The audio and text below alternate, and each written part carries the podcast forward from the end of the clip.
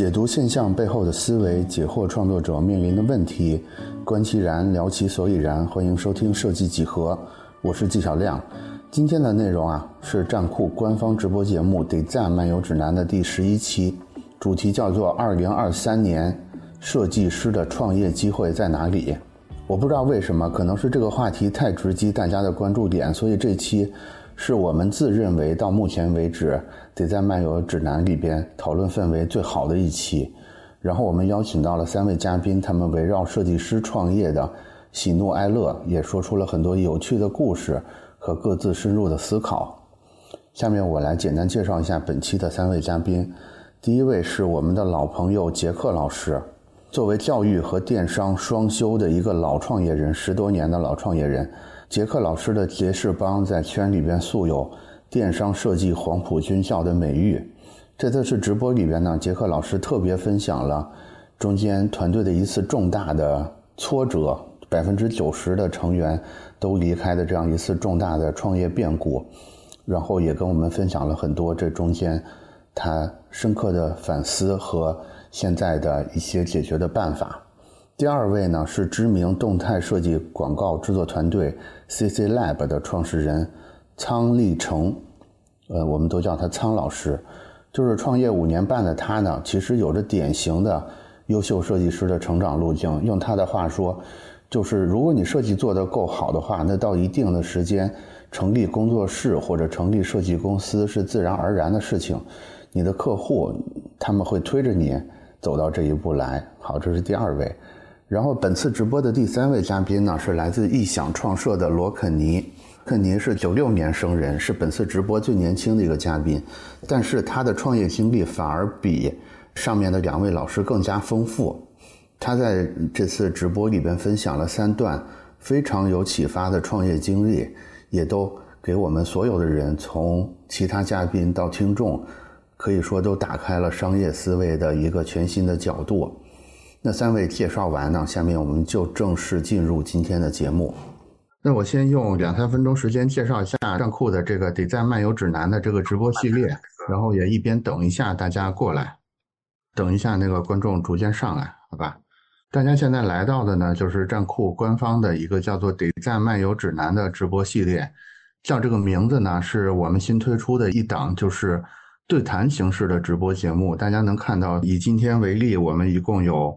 三位嘉宾来到这个直播活动里边，我们这个想法呢，就是我们会刻意的针对每一期的话题去邀请一些就是大家的经历、行业等等背景不太一样的嘉宾，然后分别从他们亲自经历的角度来聊这个事儿。这是我们策划这个“得赞漫游指南”这个直播系列的一个思路。然后每期呢都会通过战酷漫谈的这个视频号来进行直播，就是之前有参与过我们之前直播活动的，大概知道我们一般会是在周三晚上的七点半开始，然后基本上会在九点半到十点的时候结束。这一期呢是中间隔了一个过年，我们大概有一个多月的时间没有直播了，所以大家也能感觉到我也有点卡顿了。后续呢，我们还是希望让它保持在一个一两周就有一期的这个频率里边，也希望大家多多关注我们这个活动，可以通过订阅“站酷漫谈”这个视频号的方式来关注我们这个活动。然后这一期我们要聊的话题呢，就是在站酷上也预告过，就是二零二三设计师的创业机会在哪里？我们为什么想聊这个话题呢？是因为。如大家所知，就是最近怎么说呢？就是经济大环境比较多变，所以那个创业呢，就逐渐就成为设计师不得不考虑的一个选项。尤其是对一些相对比较岁数大的设计师，可能大家会不得不认真的想一下，我是不是可以在二零二三年、二零二四年等等这个时间段去做一个自己的创业。这是我们去定这个题目的原因。然后我们也观察到，说设计师创业其实还是以设计公司或者工作室的形式为主，它前期其实没有太多的硬件成本投入，可能就有台电脑，再拉几个小伙伴就开始了。但是这个事情，你正式开始创业之后会碰上什么事儿？包括两三年之后或者四五年之后会碰上什么事儿呢？我相信这个也是正打算创业的很多设计师小伙伴比较感兴趣的，也是今天我们邀请到的这三位嘉宾重点来聊的话题。那现在我们就分别给三位嘉宾两三分钟的时间，先做一个简单的自我介绍，然后接下来我们就再进行一个他们创业过程的一个相对完整一点的介绍，用这种方式，好吧？那我们就先做这个简短的自我介绍吧。我想想按什么顺序来啊？那就苍老师先来，我先来啊，你先来。行行行行，大家好，那个我叫苍立成，然后。我们的公司叫 CC Lab，然后在北京，公司也开了有五年半的时间了。我创业的过程其实跟一般设计师创业过程差不太多，没有什么明确的契机，主要是可能是因为客户偏多，你的项目偏多，然后导致了你需要开票，需要注册公司。然后呢，几个人一商量，哎，那不行，我们注册一下吧。可能刚开始跟季老师说的也一样，就是在自己。家里面干活，一台电脑，可能甚至大家都没有地方。那活越来越多了，需要别人帮助，然后呢就开始找以前的同事朋友来进行一些租一个小地方，大家一起来开始干。然后呢，慢慢项目做的可能越来越多，然后呢，会有更多的客户找来，然后再招更多的人，然后慢慢走到今天。那整个过程来说的话，我觉得，嗯，有很多坑，一会儿可以分享一下。但是呢，整体的过程。其实我觉得应该都差不太多，基本上都是你有了固定的客户之后，才可以考虑创业这件事情。而我觉得，其实创业对设计师本身来说，它并不是一个什么我今天计划好了我就要去做的事情，它是你做的够好的时候，你就该创业了，你就该去注册了。这是我觉得不是在选择去创业，而是在选择自己做的够不够好，嗯的时候去做这件事情。对。大概就是简短的，那好，简短的介绍先到这儿，待会儿再做一个就是更详细的创业的介绍。然后，那我就按会议室里边这个显示的顺序来。那接下来就是罗霄。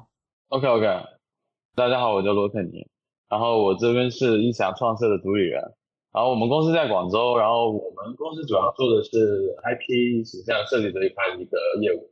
然后还有包括潮玩的一个开发，然后比如你看后后面是我们公司做的一些潮玩产品，对。然后具体的话，创业过程的话，待会详细说吧。然后就先简单介绍一下个人和公司的情况吧。对，好的，杰克老师。OK，大家好，我是杰克啊。然后公司在成都，那我们跟站库关系很多年了。我创业可能跟站库密切的关系，因为我是做设计师培训的。公司叫杰士邦，也是现在的讲师合伙人。那我们创业的时候呢，刚好遇到行业的起步期，呃，就顺应的这个时代啊。刚刚刚才蔡老师说的，就是不是你说要准备创业，就是你时候到了，你做的够好了，然后就推着你就开始了，啊，也是一样的一个过程啊。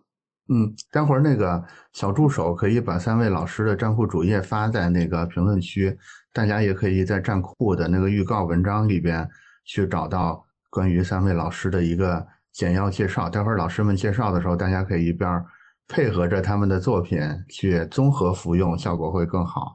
那咱们就废话少说，直接进正题，好吧？还按刚才的顺序，苍老师就来一个详尽版的，就是比如说，究竟是什么时候开始到达了你说的这种水到渠成的程度，对吧？就是不得不注册个公司开票了，要不然就倒腾不过来了，等等之类的，那你就是吧？嗯，对，肯定是项目够多。我觉得首先第一点肯定是你要做的足够好，你要得到行业的认同，你要得到你的客户的认同，甚至你公司对你的认同。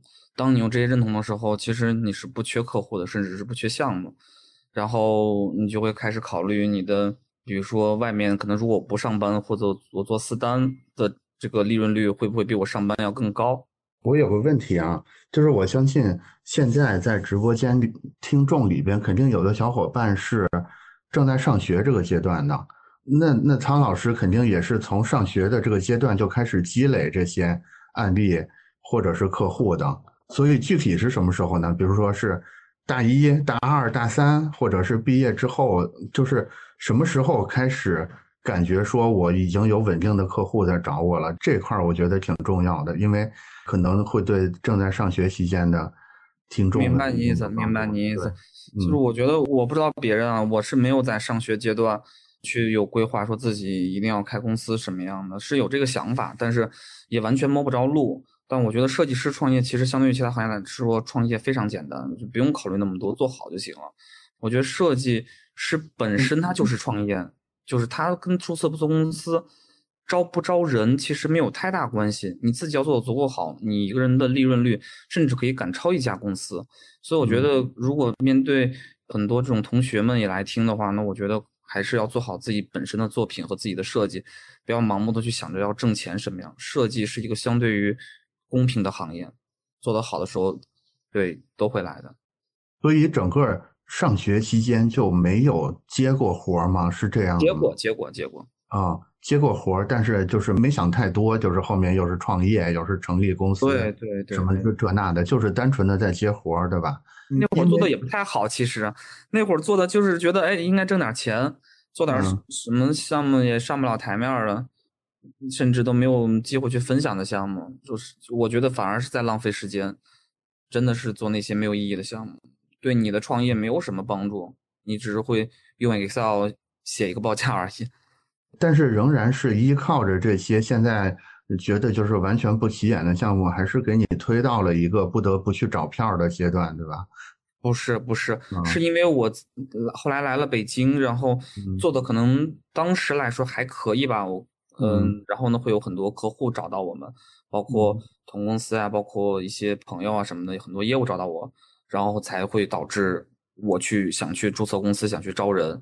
而不是因为我上学的时候接了很多项目，不是的，它所有的起始点一定是你做的足够好，做的有行业的认可，或者是哪怕一个小圈层的认可，才会触动你这个创业或者说开公司的契机。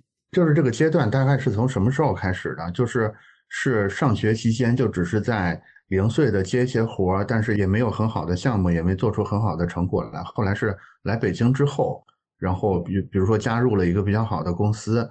才开始逐渐积累出这个，就是您就顺着这个时间线，就是到北京之后，这个时间线顺着捋下来就好了。明白意思？那因为当时 在西安，其实，嗯，加入的广告公司做的也就一般嘛，对于整个行业的认知和自己的水平，其实没有很清晰的认知。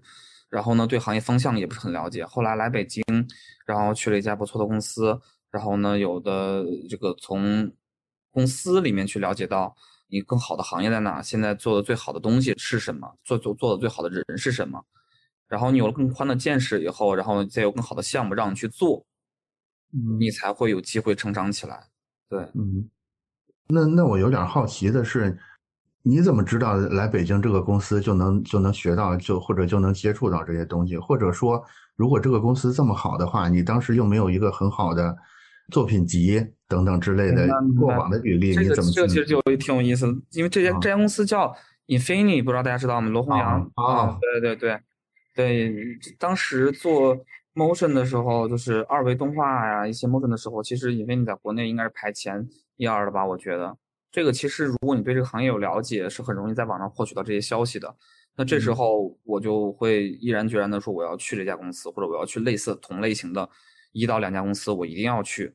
通过这个地方，我才能去对我自己、对行业、对自己的设计水平有一个更清晰的认知，然后就去去了以后，确实人家也刚开始可能也没看上我吧，反正就是可能可以少给我点钱啊，什么各种这种找机会啊，或者让自己的简历变得更加多彩一些。比如说别人可能会一个是 PPT 的简历或者是 PDF 的，我可能是一个 GIF 的简历，我会把 G 我的简历做成动图。对，可能会有不一样的地方去触动到对方，然后呢，可能会给了我这个机会。这个也确实是，嗯，我觉得设计师也是一样的，就是一定要找到行业的最顶尖的公司进去。嗯，就是想尽一切办法，尽可能进到这个行业里边相对顶级一点的公司去，对吧？对对对对对，就是一定要想办法，一定要让自己任何地方，就是如果如果作品集不够的话，要从其他地方想办法去去找技巧。就就比如说刚刚说的这个简历的问题。就是我也收到了可能很多很多份简历，就是没有一个特非常特别的。就是现在 CC Lab 也是行业里比较顶级的机构了，对吧？所以你现在有点能回到当初你进英菲尼那种感觉，对吧？其实我有一个问题，也是略微有点尖锐的问题啊，就是我相信你的第一批比较像样的客户，是因为你在英菲尼那边的作品比较好，就是你的一开始的在行业里边的这个知名度是通过在这个顶尖公司的工作建立起来的，对吧？对，是的。甚至说这些客户是跟你一块儿从英菲尼的手里出来的，然后转到了你后面创业。哎，不会是吗？不会，这个不会。解释一下这个情况。因为如果你公司一旦够，比如说行业知名度够高的话，你很难通过一个个人去把你公司的客户去撬走，这个不现实。你的承接体量、你的承接的水平是不现实的。他会，但是他会给你拖一些新的东西进来，新的客户进来。然后呢，我们后来开始做的很多项目，其实跟前公司并不是特别的重叠。比如说，他们可能会做一些。这种互联网广告啊，我们可能更多的去做产品去了，可能会有一些业务上的重叠，或者是一些小的竞争吧。但整体的关系和环境还是不错的，没有像您说的这种，说我去把前公司客户弄出来了，倒不存在。包括我就是，嗯，您说，就是我问这个问题，因为这个可能是就是设计师这个圈子里比较经典的一个问题，就是所谓的教会徒弟饿死师傅这个问题，对吧？所以很多尤其是比较知名的机构对这个事儿是尤其比较防范的。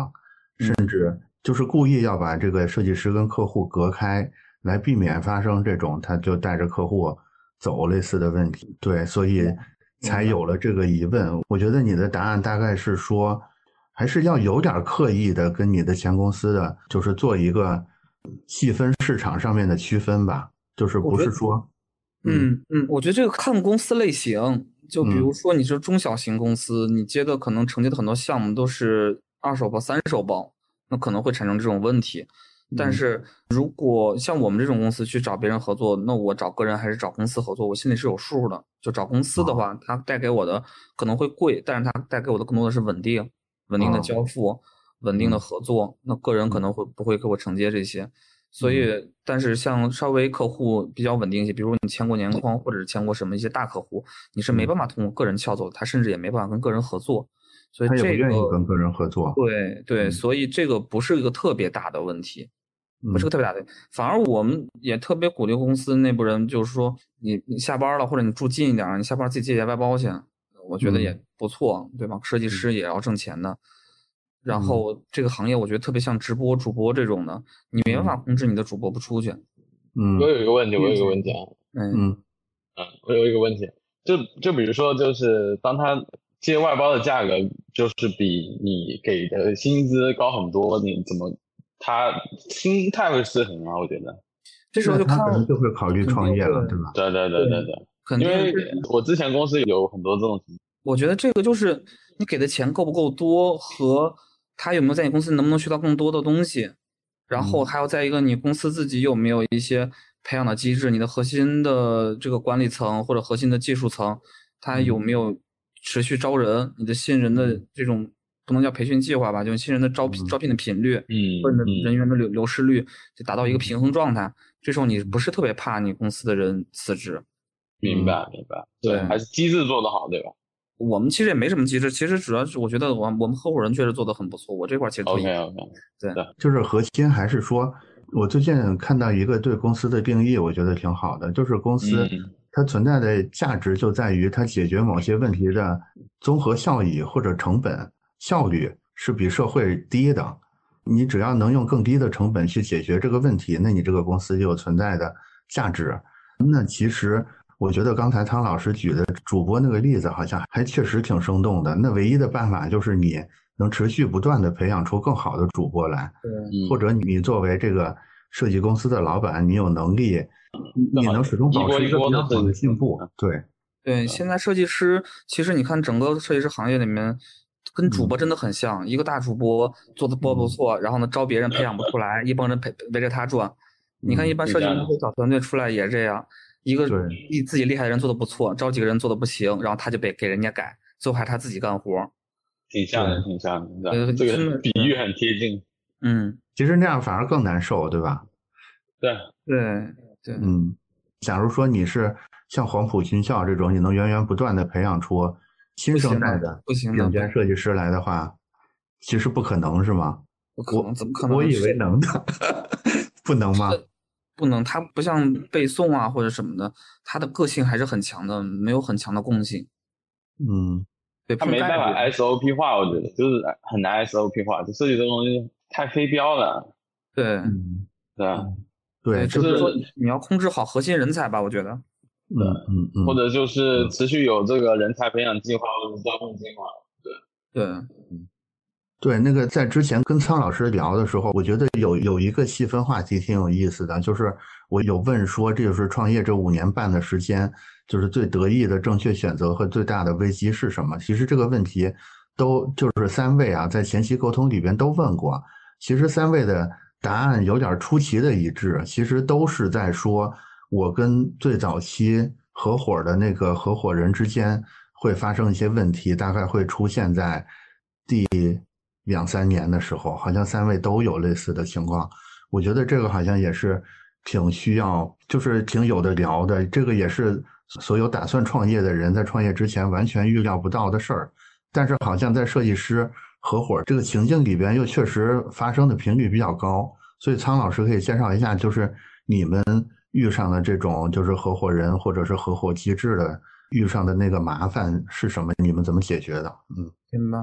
嗯，我首先我觉得是这个问题不是设计师遇到的，是你只要创业他就会遇到这个问题。他的问题是共性，跟设计没有什么太大关系。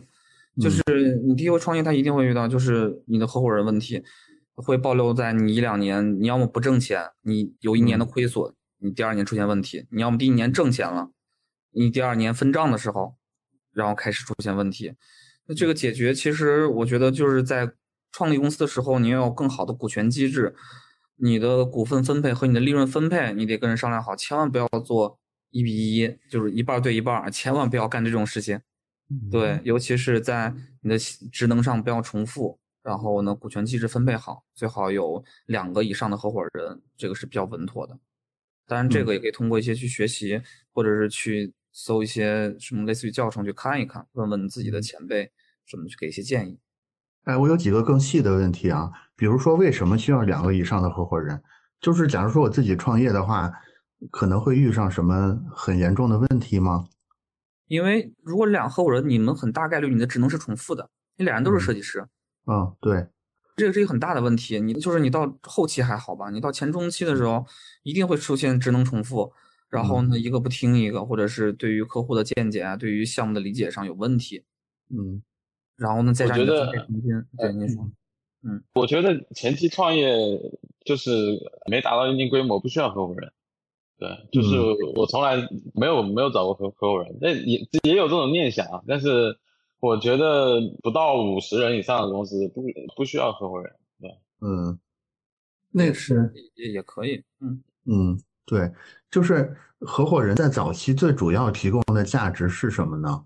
就是在苍老师。看来，因为你一开始的时候是有小伙伴一起出发的嘛？你觉得一起出发的时候，就是多一个人或者是多两个同伴的话，它能带来一个什么额外的好处吗？让你的产能更多，让你的流程更完善吧。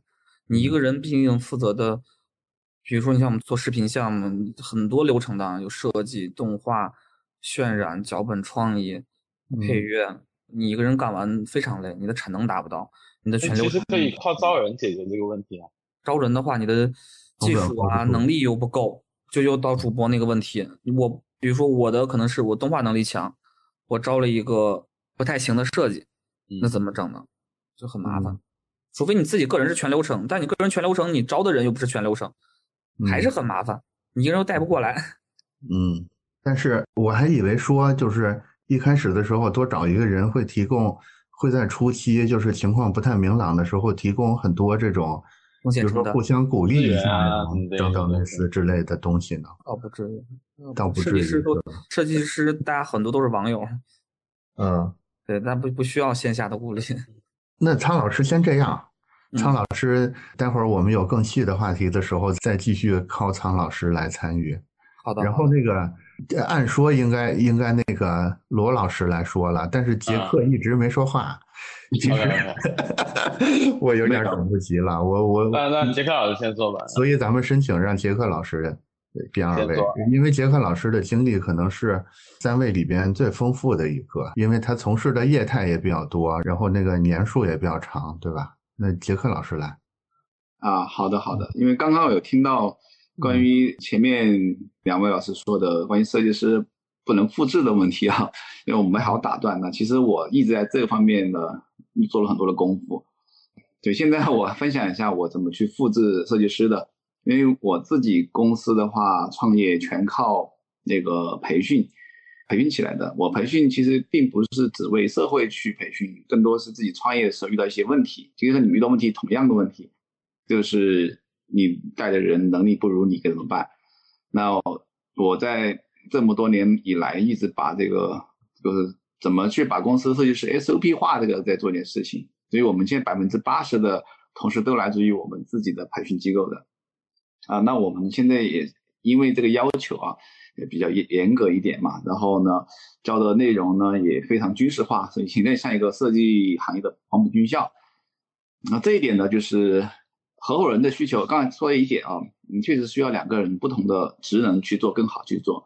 所以我在创业后来的合伙人就是一个人管设计公司，我来管培训公司，所以我更多我像个人力资源一样的去跟他分工合作。那我们公司呢，几个合伙人是不同职能来进行合伙的，比如有财务合伙人，然后那个就负责股权，刚才提到的啊，股权非常重要。我们股权也不是那个一比一，所以我们吸纳的合伙人是负责各个板块的一个主理人，比如谁是负责电商业务的，有人负责是商务板块的，有人负责财务板块的，是把这样来组成的一个公司，并不是那种所有人都做一件事情，那这样的股权也更好去处理一些。然后，关于那个提到的设计师，刚才还有一些那个问题啊，就是说，当他自己知道自己接的单子价格比外面高的时候，会不会出去创业这个问题啊？哦，我也觉得是不用特别担心啊。我们的公司做到一点就是财务透明化，我们会把各自负责的这个板块里的价值呈现出来。比如有时候你外面接单可能就是几千块，但是公司可能就会高达几万嘛，对吧？那我们怎么处理呢？就把成本透明化公开给大家。我们会让他们发现，其实去创业以及在公司去当一个合伙人，价值是一样的，那这样就可以留住人了。我们自己就是要去处理的，让他看到你创业和公司一样都是一个价格，那我为什么不一起创业呢？还能有更好的一个发展空间。这也是我在工作的时候呢，就带这个心态。我觉得设计师创业不是说定下个目标去创业，是你进公司开始那一刻就想着我要去成就一家公司。就是刚才提到的，我能够进一个大的公司并成就它，那你有了这样的好的案例、好的背书，那你客源要慢慢就起来了。那我最开始的是先成就的，应该算是我自己的甲方吧。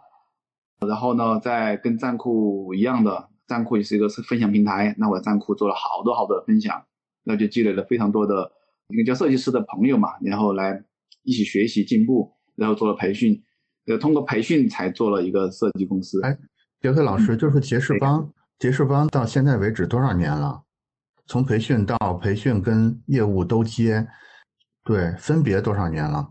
四年做的培训，一六年就开始做设计了，那不就两年的时间积累了一帮那个最老的那个优秀的学员嘛？嗯嗯，开始就把这帮优秀学员开始就留下来，然后我们用了那种比较好的财务透明化的一种方式，对。对，就是现在说起来，这个财务透明化等等之类的，听起来像是一种事先就考虑好的。但是也是之前在跟那个杰克老师沟通的过程里边，你们发生过一个听起来非常惊人的事件，对吧？用你的话说，就是曾经在这个事件里，百分之九十的同事都离开了，曾经发生过这么恶性的事件，对吧？这个其实也是导致后来你们就是把这个合伙人机制作为一个。核心的办法包括你刚才提到的财务透明等等之类的。其实我还是想那个，就是杰克老师能把这段经历再跟那个其他两位老师以及我们的小伙伴们再复述一遍，因为这个事儿听起来真的很严重。对，因为那当时啊，我们确实有一帮呃刚刚出来的小伙伴，那个时候就刚刚同学说的一样，没有去把这些就是股权啊以及分红机制啊以及的一些说的特别明白。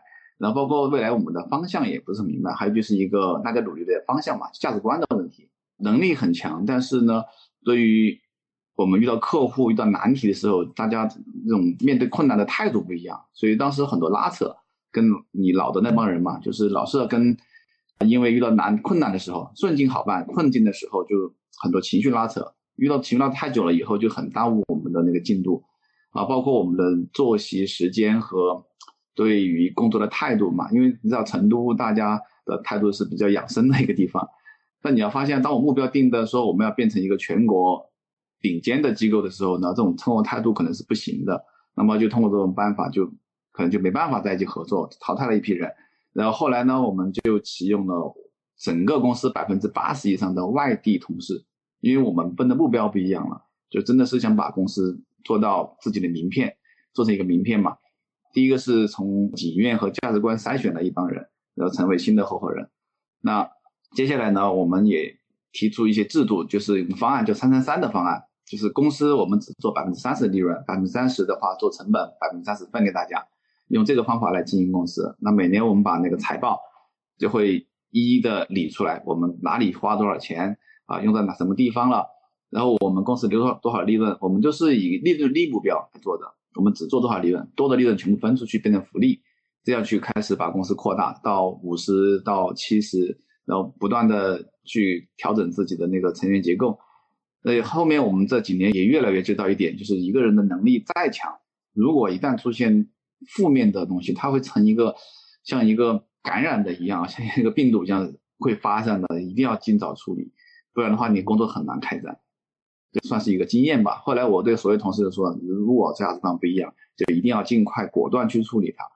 那我们来公司先说景愿，先说我们为什么在一起，我们相互能够给到什么价值，而且我们也鼓励。那个我们同事给我们谈薪资谈高薪，啊，曾经我们说的，但凡说你找我加薪都是我的失败，就是这样子的，对，一定是我能看到你的价值，然后我不会去把你就是辜负你嘛，这样子的，嗯，就是把但其实有点内部创业的意思，对对对，对吧？对，就是我们目标一致还好，不如跟我们一起创业算了，对对对，呃，一样一样的，一样的，嗯。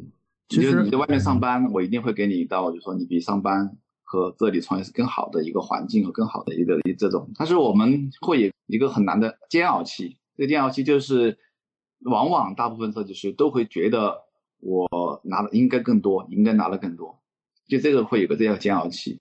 那真正我能留留下的同事呢，都是我先付出，然后再回报。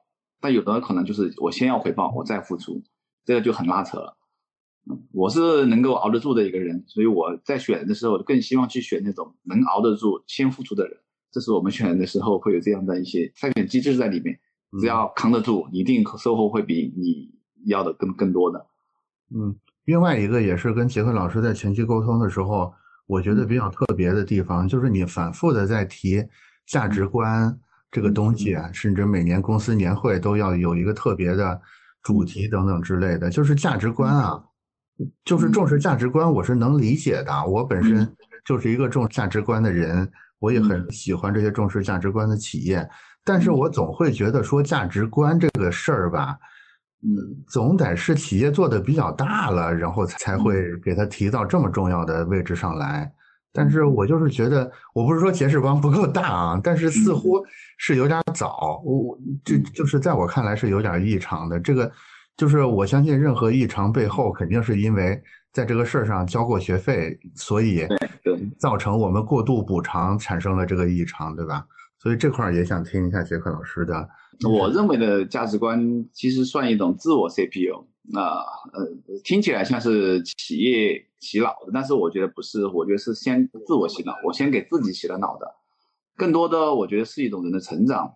呃，到以前我在工作时候不懂的东西，呃，我经历过一些培训，比如说那种教练技术培训，包括我合伙人，我所有的合伙人都去经历过教练技术培训。就是第一，教练他不是教练他人，是自我教练，先让自己成为一个更懂得，比如欣赏、付出，然后呢有激情、有负责任等等啊。我们有学叫九点领导力这些东西啊。那么首先我们自己先成长了以后，会发现你跟同类人在一起合作会很舒服，包括现在我的一些合伙人，我觉得这样沟通很舒服。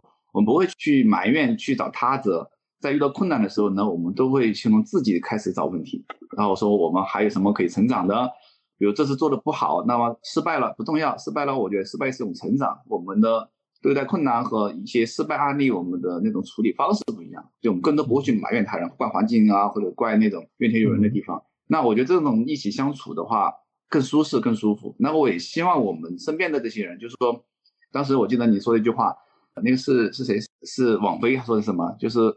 跟跟优秀人在一起合作是怎么说的那句话？就是只跟你崇拜的人在一块儿，或者或者我觉得对欣赏的人在一块儿。就是跟崇拜人在一起和跟优秀人在一起，你工作起来的环境很舒服。但如果你跟负面人在一起的话，你更多现在情绪拉扯里面很痛苦的。所以我们讲提价值观这个事情，就希望是我们一起创业的人是你值得信赖的人，然后呢是一群你欣赏的人。那相互欣赏非常重要，而不是说我看到你全是短。我觉得用人之长更好，所以这个我说价值观更多就是一个自我的一种自我 CPU，对，好了以后呢，我们再给他去筛选出更好的同事一起来。对，我们经常在一起开会，我们合伙人就会说总结嘛，就自我自我总结，我哪儿做的不好，我还有哪儿可以成长的。我觉得是不是也有一个原因，是因为你们是做培训出身的，所以你们身上老师的本能会多一点。我觉得我们可以接下来先把那个罗老师。靠印进来，然后，因为在我看来，他就是有点相反的一个做事方式嘛。我觉得他是比较比较崇尚这种个人，呃，个人这种更敏捷的判断力的。就是他会，对，待会儿罗老师介绍的时候，大家就能感觉到了，就是似乎跟你们这种更强调说大家要手挽手一块走是两种劲头。所以我们接下来就把这个话筒给到罗老师。OK OK，杰克老师讲完了，那讲完讲完了，好。呃，也没有讲完，就是 就是先轮到你，待会儿大家可能有提问的时候，我们就花插着来。嗯，好，嗯，行行行，嗯，大概讲一下吧。就是我毕业也不久吧，我一九年毕业的，到现在的话，我也算一九年开始做的公司，到现在的话，差不多做了四年吧，创业四年，四年左右吧，四年多吧。然后我简单回顾一下我整个大学的一个经历，因为我算。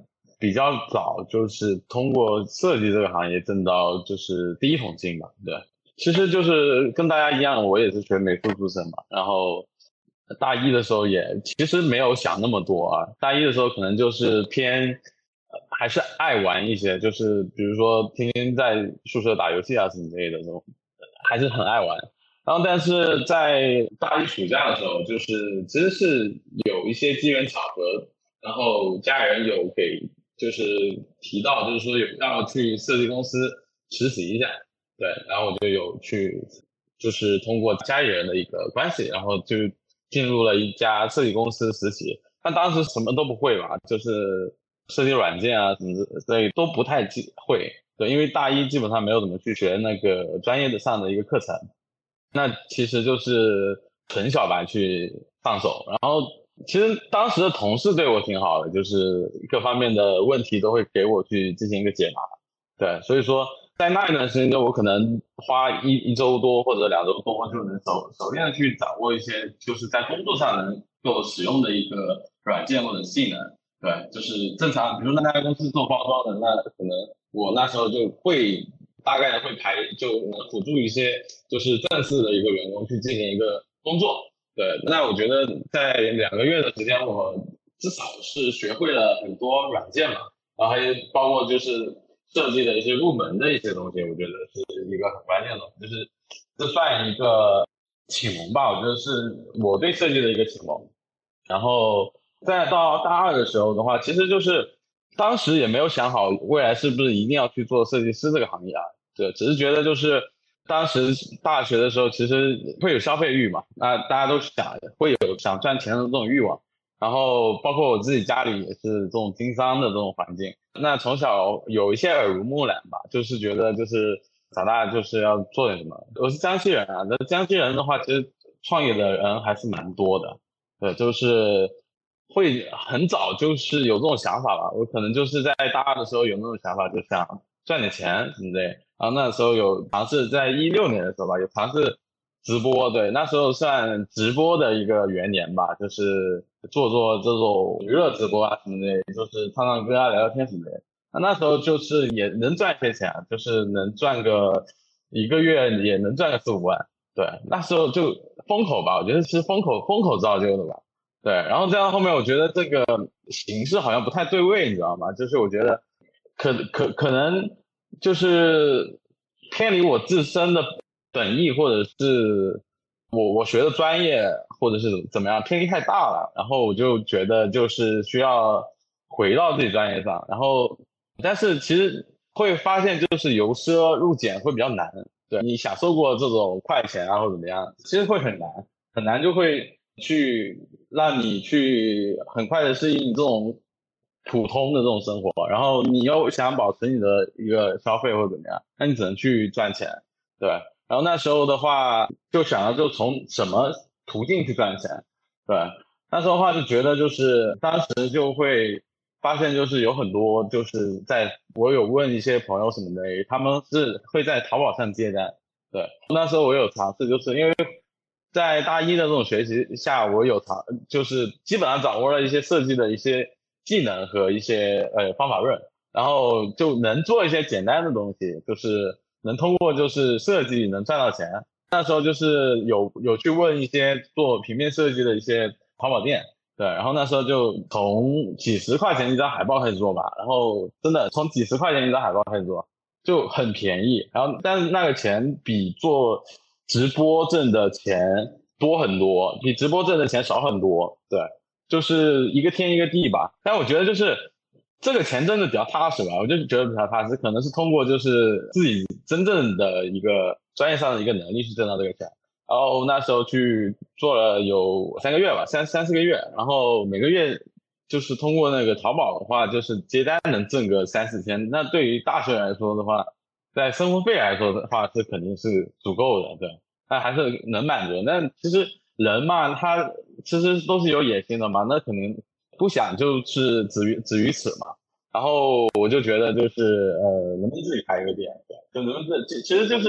在他们就是在接他们的一个项目的同时，我就同时去了解他们的整个的一个接单流程。对，比如说他们客服是怎么去跟客户聊，怎么去跟画呃设计师对接，怎么去发项目，怎么去那个售后，对，就整一个流程就很了解。那我想，我为什么不能自己自己干，你知道吗？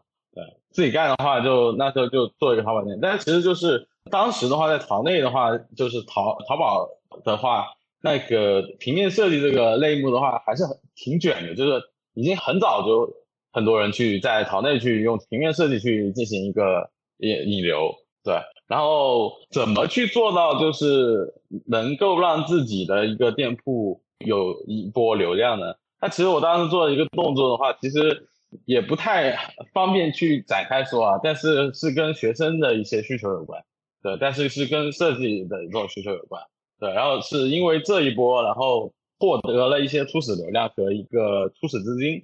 对，包括就是在通过学生这一块的一个业务上，我找到了另一个机会，就觉得应该是一个风口吧。我觉得当时的话，在一七还是一八年的时候，就是插画设计，插画设计的时候还是应用的话，相对于没有那么多。那我是通过就是包括就是我接一些商业需求也好，或者是之前的业务也好，了解到插画这插画需求这种需求在慢慢的被市场所认可和接受，对，所以说这种需求又越来越多，对吧？然后那时候就去搜嘛，就是去搜淘内有没有很多人做插画设计，就是一搜的话，就商业插画设计啊，呃，他不是说画一些头像什么这些东这些东西，他一搜的话，其实就发现就是。基本上不超过三家吧，那我觉得这个事情很蓝海啊，就是市场是有需求的，对。然后淘内在当时是算一个流量比较大的平台，对，当时还没有抖音，对。就淘内它它还算一个呃流量会相对于比较大的一个平台，而且那个用户需求比较精准，就是他去搜索他是一定有需求的，他而不是就是说只是看一看，对。所以说。当时就是做了，就是把那个淘宝店全部全部转成插画设计，对。然后那时候也没有去做一些技术上的干预，其实也不需要什么技术上的干预，就是很多都是自然流量。自然流量的话，其实插画设计这个类目的话，它是慢慢的这里是上坡的这种趋势嘛，然后自己也忙不过来，对，那那时候就开始去做一个这类似这种接单群这种这种形式去进行一个，就像我最开始接触淘内设计这种形式去做的一个这个事情，对，然后我是怎么放大这件事情呢？这也是一个机缘巧合，就是淘宝和天猫的流量，它其实是。差别很大的，其实天猫的权重要高很多，对，但天猫的权重的话，我觉得就是它当时是没有天猫，没有没有一家天猫是做插画设计的，对，但是买一家天猫很贵，入驻也很难，对，那有没有什么别的办法呢？那我们能不能租一个链接？哎，我当时就是去天猫店，就是专门做这种商业设计服务的的店，然后租一个插画的一个呃链接。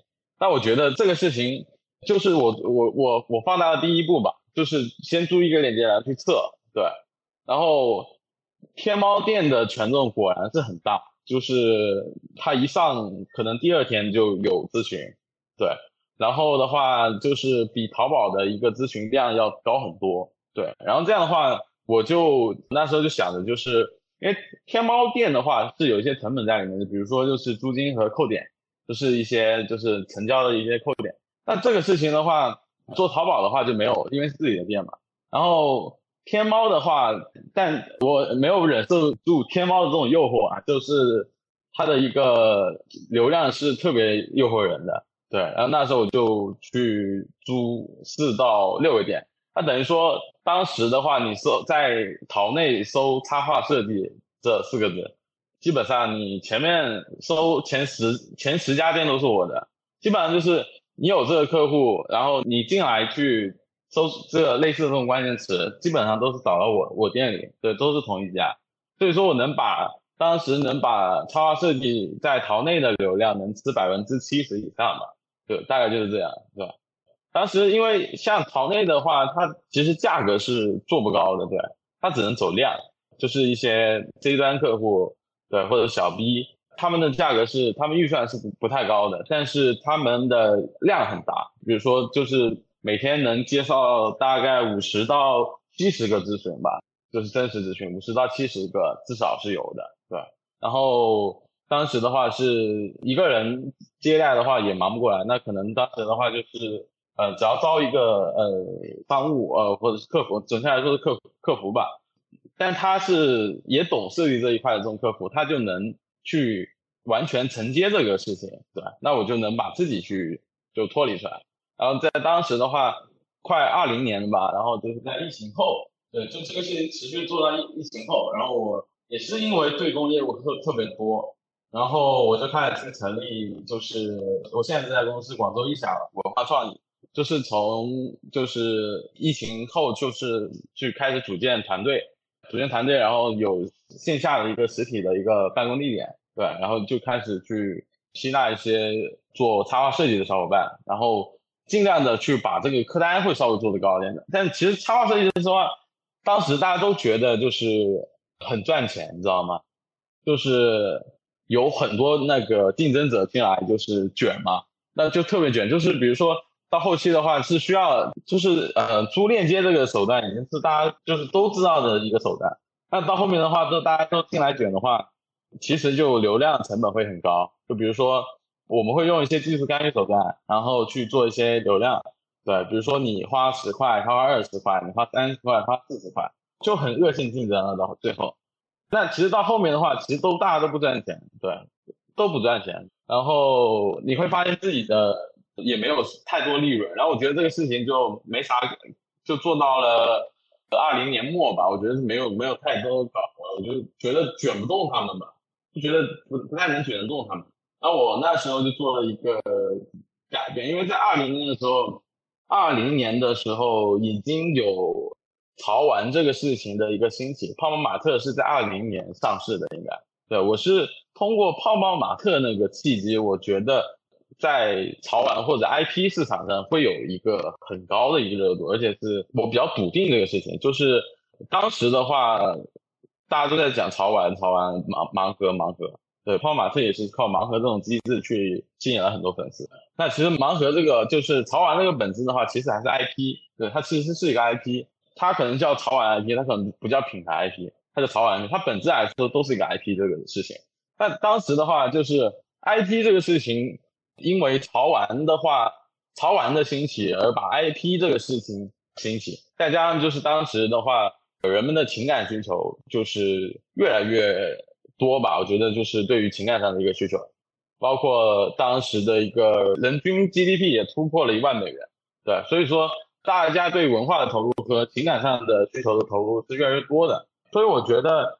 因为很多品牌和企业看到了潮玩这个事情的成功，然后他们也能知道潮玩和那个呃它的一个本质就是一个 IP 一个形象，所以说呃我们二零年末的时候就全部就是放掉插画这一块业务，全面转型去做 IP 形象这一块的业务。所以我们准确来说是从二一年初的时候开始做 IP 这件事情，然后然后那时候的话就是大家都不会不会 IP，都是。只会画画东西，然后那其实就是经过很长一段时间的一个刻意训练，可能两两两三个月吧，才让团队整个转过来去熟练去消化一些 IP 的一个项目。然后就刚刚说到这个，是因为泡泡玛特这个事情，就是让我笃定想去从事 IP 这个行业。我觉得就是在二一年的这一块，企业和品牌找我们去做潮玩的需求特别多。就是我就越来越笃定自己这个决定是对的，对？就是从插画去转 IP 这个决定是是比较正确的。同样，我觉得是呃，我是一个需求去推动的一个人，就会去感知市场上什么需求多。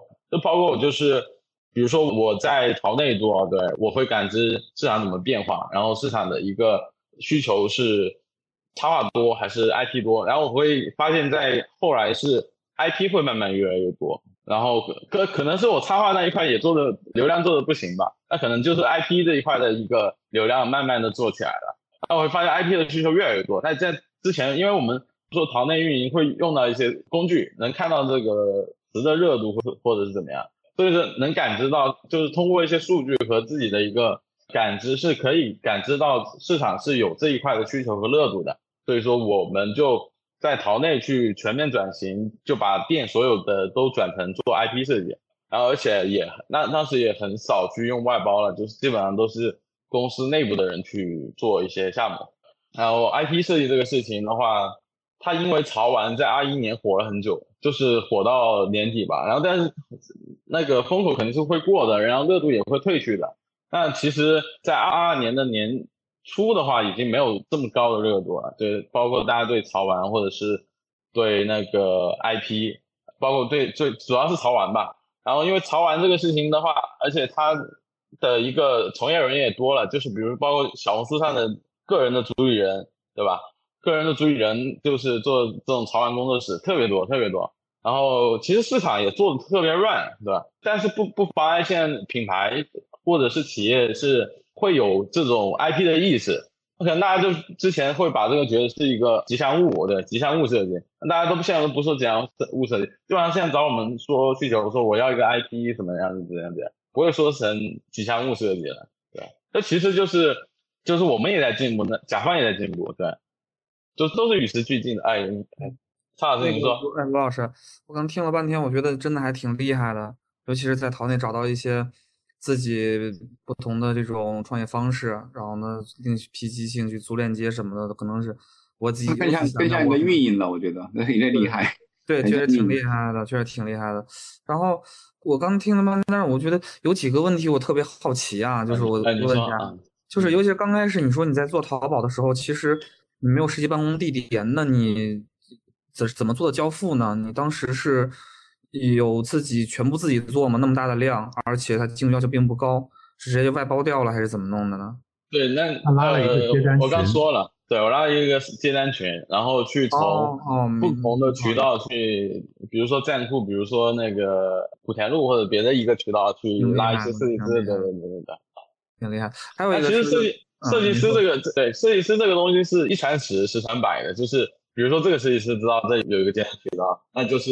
比如说，我会做一个这种，我之前做一个很有意思的一个事情，就是比如说我做一个那个类似这种这种简单广告的，就是让这些设计师转发，比如说你你发一帮我发一篇那个，因为设计师的朋他的朋友圈都基本上都是设计师，很多都是设计师，他基本上我我让他发一张，我说一百块钱或者两百块钱，他帮我发一条，或者是转发什么群，基本上就是你就不缺设计师了。你这相当于在淘宝做，在淘宝做了一个设计的这种叫淘宝无货源。对，淘宝无货源的有点这个意思，也对，有点一个二级平台。对，就是设计的二道贩子，对对，说的对对对，挺挺厉害的。我觉得这是一个确实是一个值得学习的地方。然后还有一个问题是，就是咱们说刚那个开始在疫情开始的时候，主要要开始转型 IP 的时候，你们是刚开始是有了 IP 项目才决定去进去的，还是说自己公司业务本身就停掉了，我就要先做一个 IP 出来，或者上模点呀，或者上小红书去跑？我们现在呃是接 IP 设计服务，对我们不是自己孵化 IP。明白明白，对对，还是接那个设计服务。对，是因为产出啊，对，是因为我比较懂堂内的一个运营，然后我直接是把之前做插画的那一套搬到那个 IP 这个品类上，那你马上会有一些流量进来，然后你就能接到一些 IP 的项目。那你可能前期不需要就是用，就是接的很贵嘛，那你可能几百块钱有几百块钱质量，而且他就是他们。就我公司的设计师在当时做插画设计也做的挺棒的，那其实做 IP 的话转过来不是说特别困难，而且出来的质量也也相对于还是算 OK 的，对是慢慢是因为需求去让我慢慢的去转转变去做 IP 这个事情，对，但是也花了有让团队花了有两三个月时间去刻意练习 IP 的一个设计的这一块，对吧？嗯，您这确实挺厉害，就就有点那个用设计做生意的这个意思了。对，其实我这个还是在做生意，生意人呐。嗯，我想问一下，你是江西哪里的呀？吉安的。哦，我也就是那个胡晓波，好像也是江西的。对他南昌的嘛。对对对对对，我们公司的运营也是江西的，赣州的。江西人都比较那个聪明一点，我觉得很多很多。对对对，很聪明的，很聪明的。对对对对，而且我不觉得有什么大聪明啊，可能小聪明比较多一点。就我我觉得我自己是小聪明比较多的一个人。啊，这还真是啊！那个我媳妇儿也是典型的小聪明，特别厉害。对，小聪明特别多，就 就没事大专业坑老把事做成了都是大聪明。我我有一个问罗老师的问题，同时也问杰克跟汤老师，是也是跟苍老师一样，刚才听的过程里边，我始终没想明白的一个问题。嗯，其实我们都能感觉到啊，就是罗老师他有一个很核心的能力，我们叫他什么呢？叫他预判能力也好，或者对生意的。感觉也好，或者是一种对商业机会的搜索能力也好，对，就是前面几次转型我都能明白啊。比如说你去淘宝上一搜，只有三家店在做这个服务，那可能确实能预示着一个机会。嗯，但是就是唯独就是确定 IP 方向这个，你也解释了一下，我我还是觉得没太懂，就是嗯因为我感觉你拿到的证据太少了。你之前做插画，我认为证据是充足的，对吧？嗯，就是淘宝上做插画的店只有三家，对吧？然后你同时又看到，比如说站酷上插画的作品很多，它明显存在一个嗯呃市场滞后的问题。但是 IP，我觉得你如果只是看到一个泡泡玛特的话，哦，我我们现在回到那个时间点啊，确实当时的证据是不太多的。尽管泡泡玛特当时做的很好，但是。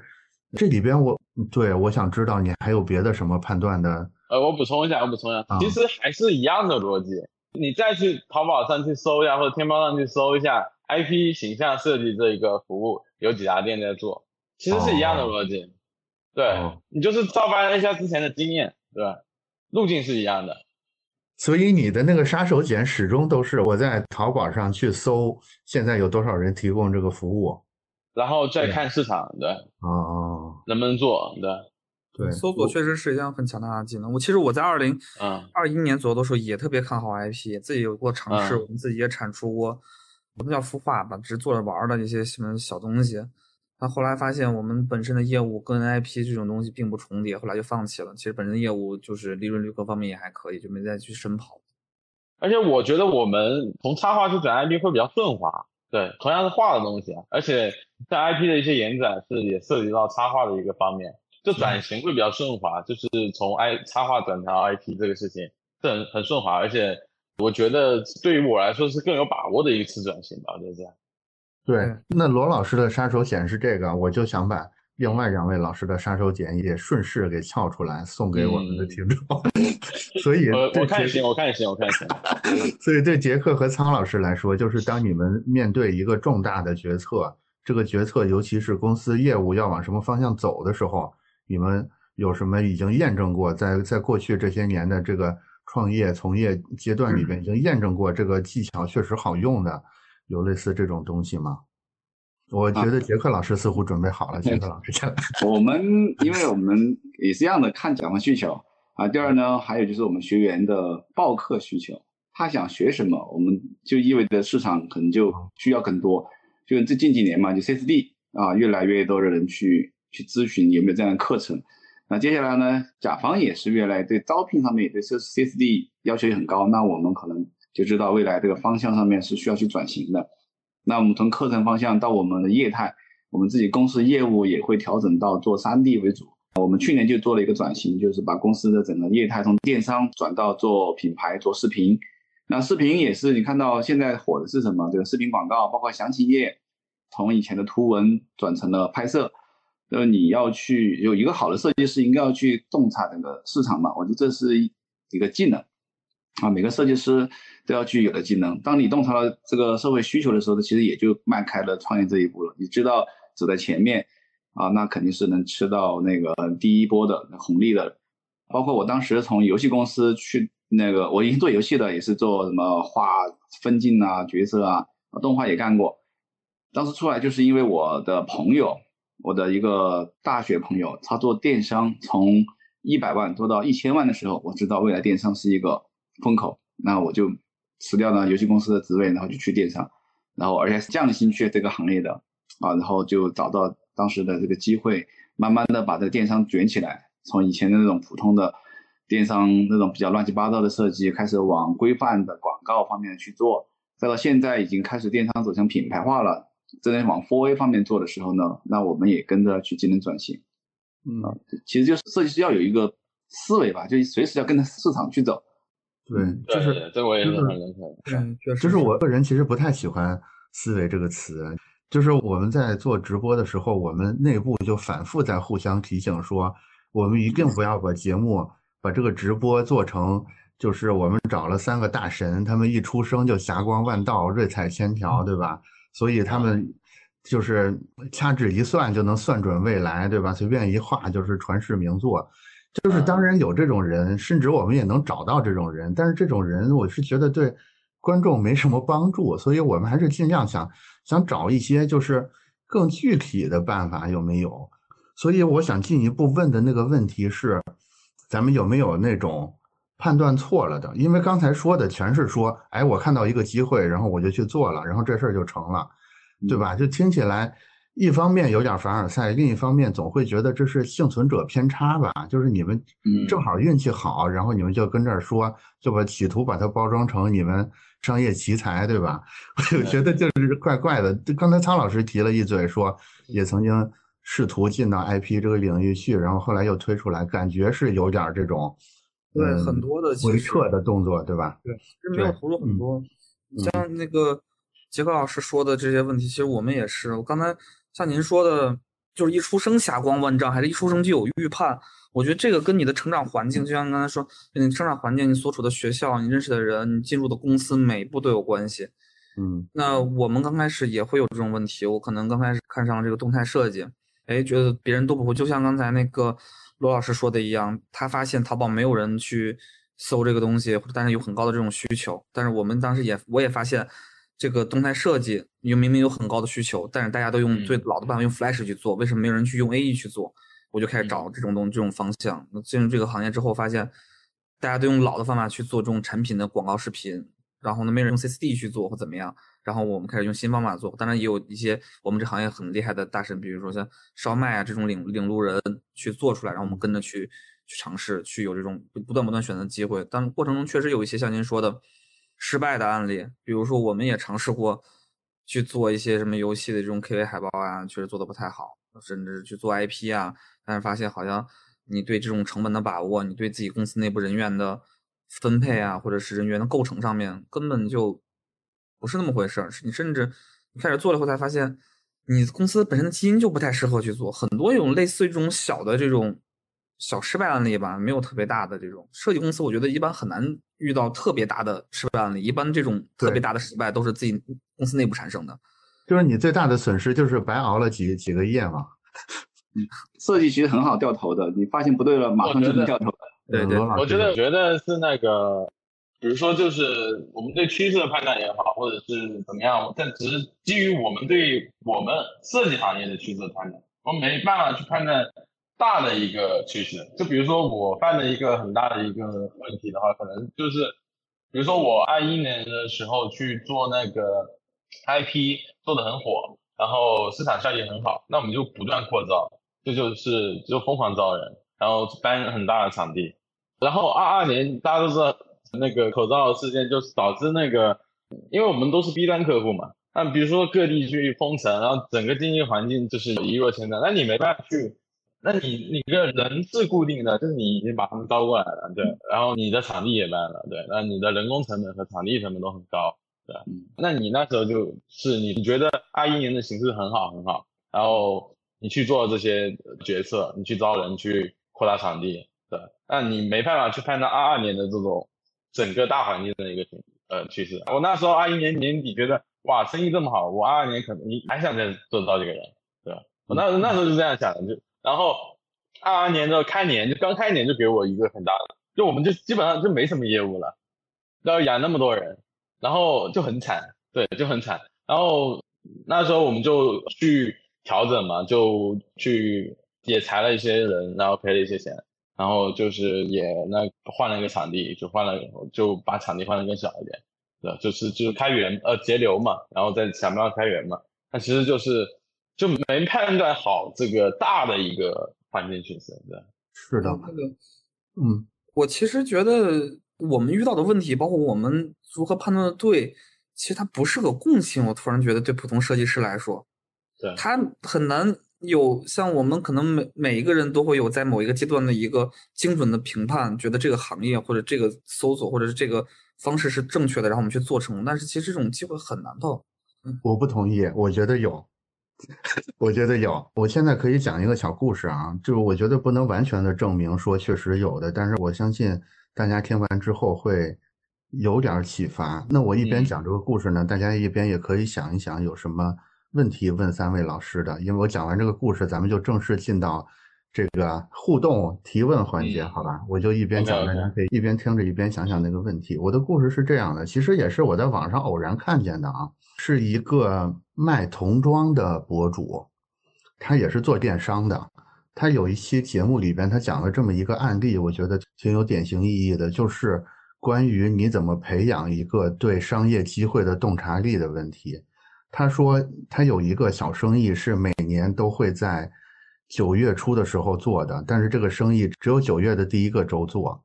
具体是个什么生意呢？就是九月一号的时候，他会在闲鱼上面开两个号，一个号是收购小孩的书包，一个号是卖小孩的书包。大家听起来有点一头雾水啊。这这个声音我听过，嗯。啊，你听过哈？对，对，都是你们电商圈的人。我，那你帮我补充一下啊。呃，我我我的回忆可能不太完整。他大概他收的是什么书包呢？以及为什么这个生意只有九月第一个周可以做呢？是因为九月份是开学的日子。开学嘛，对。对，开学的日子有很多小朋友，尤其是一年级，就是刚上一年级的小朋友，家长出于兴奋呢，就会给孩子买一个特别好的书包。但是。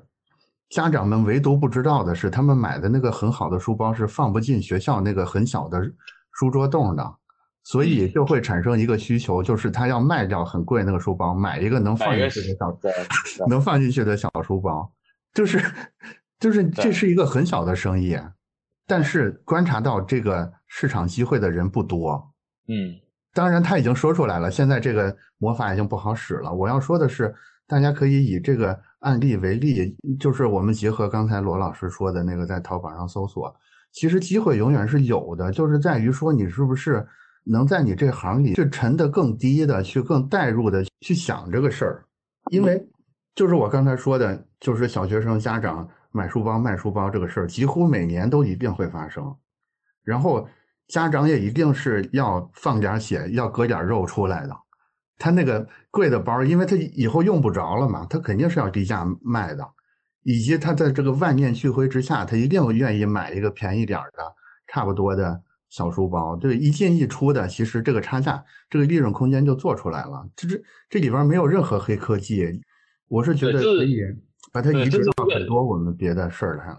对龙老师来说，嗯，很多生意其实就是一个信息差的生意。对，包括我，我之前做的事情都是信息差的生意。对，所以其实我们生活中存在很多这种信息差的这种生意啊。包括现在我们说人工智能，ChatGPT，它其实也存在很大的竞争，就很多人连翻墙都不知道怎么翻，对吧？那其实都存在很多机会，包括你怎么注册账号，或者怎么去买那个，比如说 AI 绘画，那你怎么去订阅那个 AI 绘画的那个套刊，这个也是存在很大的机会。嗯，其实其实我是觉得设计师这个创业故事其实挺蛮有趣的，但是我觉得对于设计师来说。还是要稳稳定定把事儿做好，因为我一直觉得设计师本身他就是创在创业，你做好事情你就已经是在创业了。嗯，他不像别的行业，你像一个厨子，你做的再好，你可能还是只能在一个饭店上班。但你设计师做的更够好的时候，你自己就是公司。所以我觉得对于设计师的创业来说，找寻机会是你增加你成功概率的手段。但是共性上来说的话，只要你做到你你们公司绝对好。你这个行业的这个城市里面绝对好，你的收入一定不会比一些小公司差的。对，是的。刚才杰克有在评论区说一句话，我觉得是类似的意思，就是长期主义的问题。我是觉得跟苍老师说的是一个意思，就是其实你的能力强，你即使不能抢到第一口，但是最大的那一口还会是你的，只要你是最强的那个人。我要说的是，嗯，嗯现在设计师其实普遍有个这个问题啊。就是偏向机会主义者，呃，机会主义者也不是个坏事啊，坏事只是说每个人的一个途径不一样。比如说，有的觉得现在比较喜欢去吃信息差，有的呢，包括之前我记得有段时间，大家应该知道，UI 特别火，那段时间就是一个机会主义者很好的一个地方。只要你去学个 UI，然后去找一个互联网，一四年、一五年，对，突然薪资会高很多很多。但现在你发现这个浪潮退去以后呢？又回到了那个正常的一个价格区间了。那我看来的话，设计师就是要去吃长期主义这碗饭的。那设计师创业的话，应该是这样子啊。更多的创业者也会去走上这条路。那刚才说卖书包这个东西呢，我觉得这是属于一个偏机会主义啊，偏机会主义。它这个属于一个个人基因。呃，我见识我身边很多同学啊，他就是属于他基因就是觉得这就很适合，他就有的人就很适合当商人。那设计师呢？有的设计师呢，就是适合要走很长的路，比如说他成长期要七八年时间才能实现变现，这叫稳住，要扛得住。这这是一个两个路子吧，这两个路子。所以我觉得我们罗老师呢，很像商人 啊，对对对，那个罗老师，罗老师刚才刚才陈述里边能力很强。刚才陈述里边都漏了一件事没说，就是他们插画确实是做的不错的，他一直没说这个默认假设。对，假如说他画的很差的话，其实看见也没有用。对，不是说任何一个人发现这个机会都抓得住这个机会的。对，对，既要修炼内功，同时呢也要去抓住商机。对对对，是。那我就开始开始找这个评论区里面大家的问题了啊。我我挑比较有代表性的。我刚才大概半个小时前有一个问题挺有代表性的，就是三十六岁的设计师该何去何从的问题。三十五岁加吧，因为这个从去年被毕业这个事儿开始，呃，然后现实生活中也确实在发生这个事儿，就是很多大厂的这种三十五加的，原来怎么说呢，待遇相当不错的设计师，由于种种原因吧，反正最近就突然重新扔到这个市场上来了。我觉得其实最想创业的也是这帮人，因为一方面这个资历年纪在这儿，也放不下身段去从初级岗位开始打工；另一方面，毕竟工作这么多年，还是有些积累的。所以在三位看来，三位好像昌老师够三十五岁了吗？没有，三十三。你说这个事儿就弄得有点别扭了啊！就等于三个。不到三十五岁的人，对，去我想如果三十五岁发生这个事儿怎么办啊？对，杰克老师够了，对我四十了啊，对，杰克老师够了，太好了，总算有一个够的。但是我相信罗老师包括杰克老师应该也收到过很多三十五加的人的简历，对，有有对，有很多，包括四十多的我都收到过。对对对，就类似于这个级的简历，其实从我们一个面试者的角度来看，也确实挺尴尬的。对对对，对，要求的薪资和岗位确实挺尴尬的。我觉得在我们中国的文化里，如果你的下属年纪比你大的话，这个事儿会有点难搞。就是你说他也不是，不说他也不是的。设计类还好吧？设计类还好啊，设计类相对好一点。我觉得会有会有这种尴尬的那种，对。所以说我只找比我小的，应该不是找了找工作的事情的。我觉得这个应该是从因上来讲，这不应该从果上来讲。三十五岁设计师现在应该应该是合伙人级别，然后到公司都是管理层，他应该是被猎头。其实这种现在已经造成这个结果是没办法的，只能说年轻人们应该在早些年啊，就是在三十五岁之前多去接触，就是管理。杰克老师，我替广大三十五岁同学们说句话啊。就是理论上确实是这样的，但是现在是一个结构性的机会减少。嗯，就是假如说它是个正常发展的话，确实可能是，但大部分可以混到你说的这个比较好的一个岗位。但是现在是，就是高级岗位、高级坑位正在结构性的减少这种情况下，对，是你也可能得。为了求指责说他少壮不努力，嗯，哎，可以去一个稍微不要太高端的公司，去成为另一个公司的合伙人，或者邀约一起来做，降维打击。你要可能放下，对，你要降维打击，放下身段。对，你要降维打击。很多很多工作室是很需要大厂经验的人出来去成为他的那个，甚至北京、深圳、上海的人回老家去，老家某个公司当一个组长，类似很多这样的都是个机会。嗯，对对对，你就不要去初级岗位了，那肯定待不下的，一定要去高级岗位。应聘的时候，你就要打扫你的那漂亮的 offer，啊，你的以前的简历嘛，然后就要把你大厂的经验去二次给社会创造价值。我觉得，包括大厂也说过，就是我每年给社会输送 多少岗位，对吧？其实也是把优秀的理念和他的那个价值观是重新给社会去进行一下福利，而且很多大厂的设计其实。你用起来也很好用的啊，我倒是觉得是可以去发光发热的，只是你就要降低身段了。就至少你们是很喜欢这个大厂出来的这些比较老的设计师的。对对，你工作起来会很愉快，因为这种属于叫职业素养在线的人，你合作起来很愉快的。你不像现在刚刚毕业的，你更多就沟通职业素养这一块的花很多精力是很心累的。嗯，罗老师有什么想法？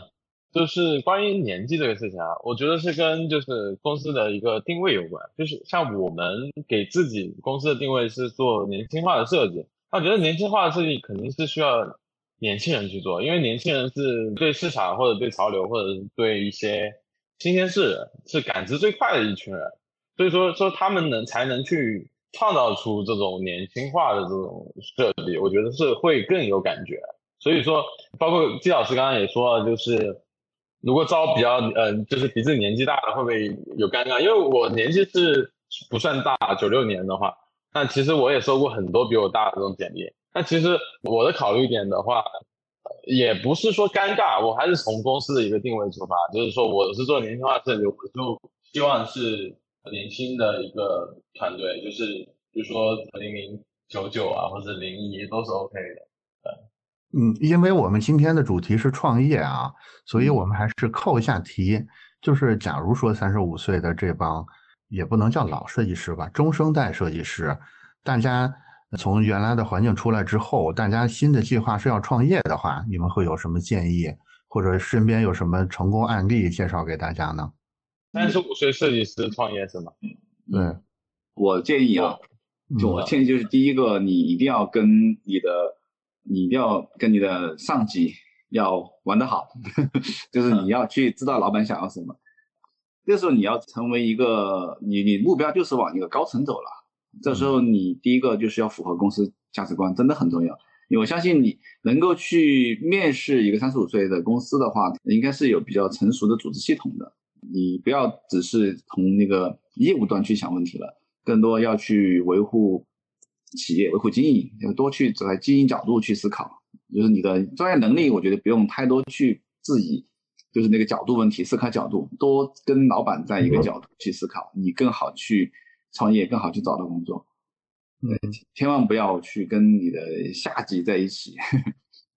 我觉得这点特别对，嗯就是刚才其实也是那个，就是罗老师分享的时候，我一我一边记的心得里边就有这一条，就是我会发现他其实不停的在仔细的观察每个生意的那个本质是什么，也就是说他始终始终放很多精力在理解那个生意究竟是在干什么上面。其实这个其实是蛮重要的，所以结合刚才那个杰克说的，就是三十五岁下来之后，如果你对原来你就职这个公司他做的那个生意有一定理解的话，说不定是一个很好的契机。嗯，因为原理是一样的嘛，就是你完全可以用这个原理去作为你另起一摊的一个抓手，对吧？哎，苍老师回来了，你对三十五岁、三十五加的设计师，假如说现在。想换换环境，尤其是想重新创业的话，有什么建议？或者身边有什么朋友有成功案例的，可以分享一下。其实我刚才也想这个问题啊，如果现在公司黄了，我干啥去？对我就就是我曾经想过这个问题，就是我也经常想这个问题。对，就是你干啥去？就是我觉得跟三十五没什么关系，就是我们不管是从现在经历啊角度来说，上班其实各方面不太好去，那我能干什么呢？嗯。当司机，我想的是就是很沉思，真的，这真的这个问题真的很沉思。就是跟三十五面临是一个问题，我设计也会，但是好像长期在一个中高层的一个位置上面，不太是那种特别动手的人了。但是呢，你的审美又在，但你没办法做基础的执行，你怎么办？嗯，对，我也是。就是站在精英角度吧，你我这时候就很适合当那个 HR，帮帮一个公司就稳住它的整个阵脚，当丞相吧，你不去当将嘛。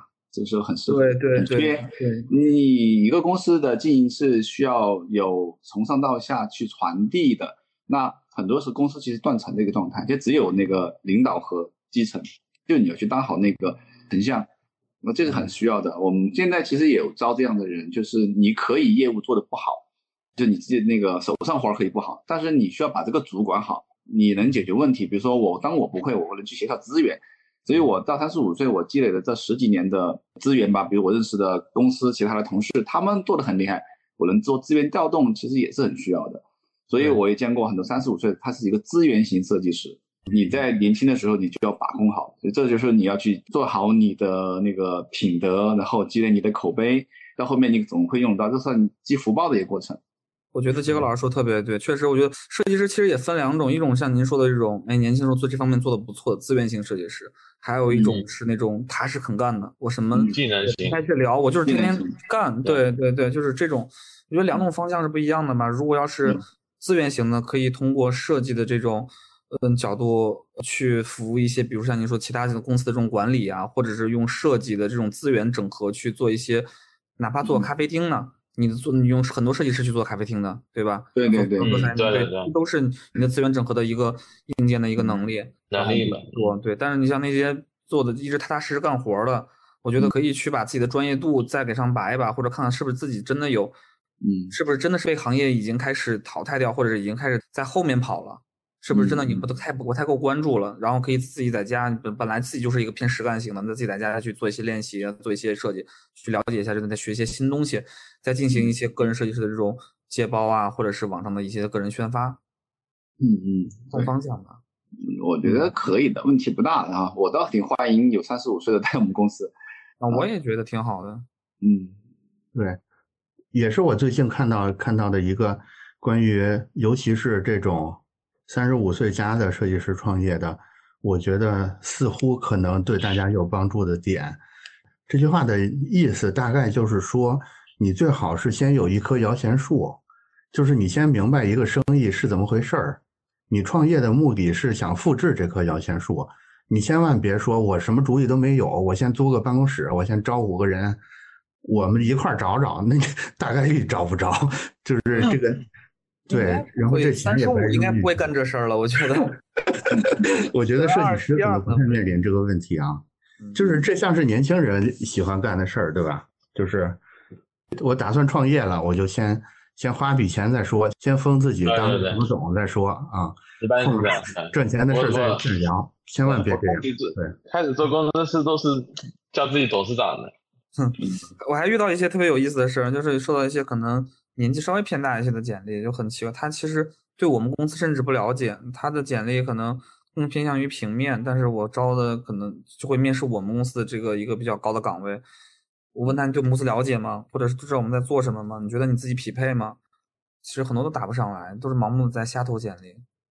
我觉得可能你如果要真的再去选的一个自己新的方向的话，还是在自己本身行业去做延展。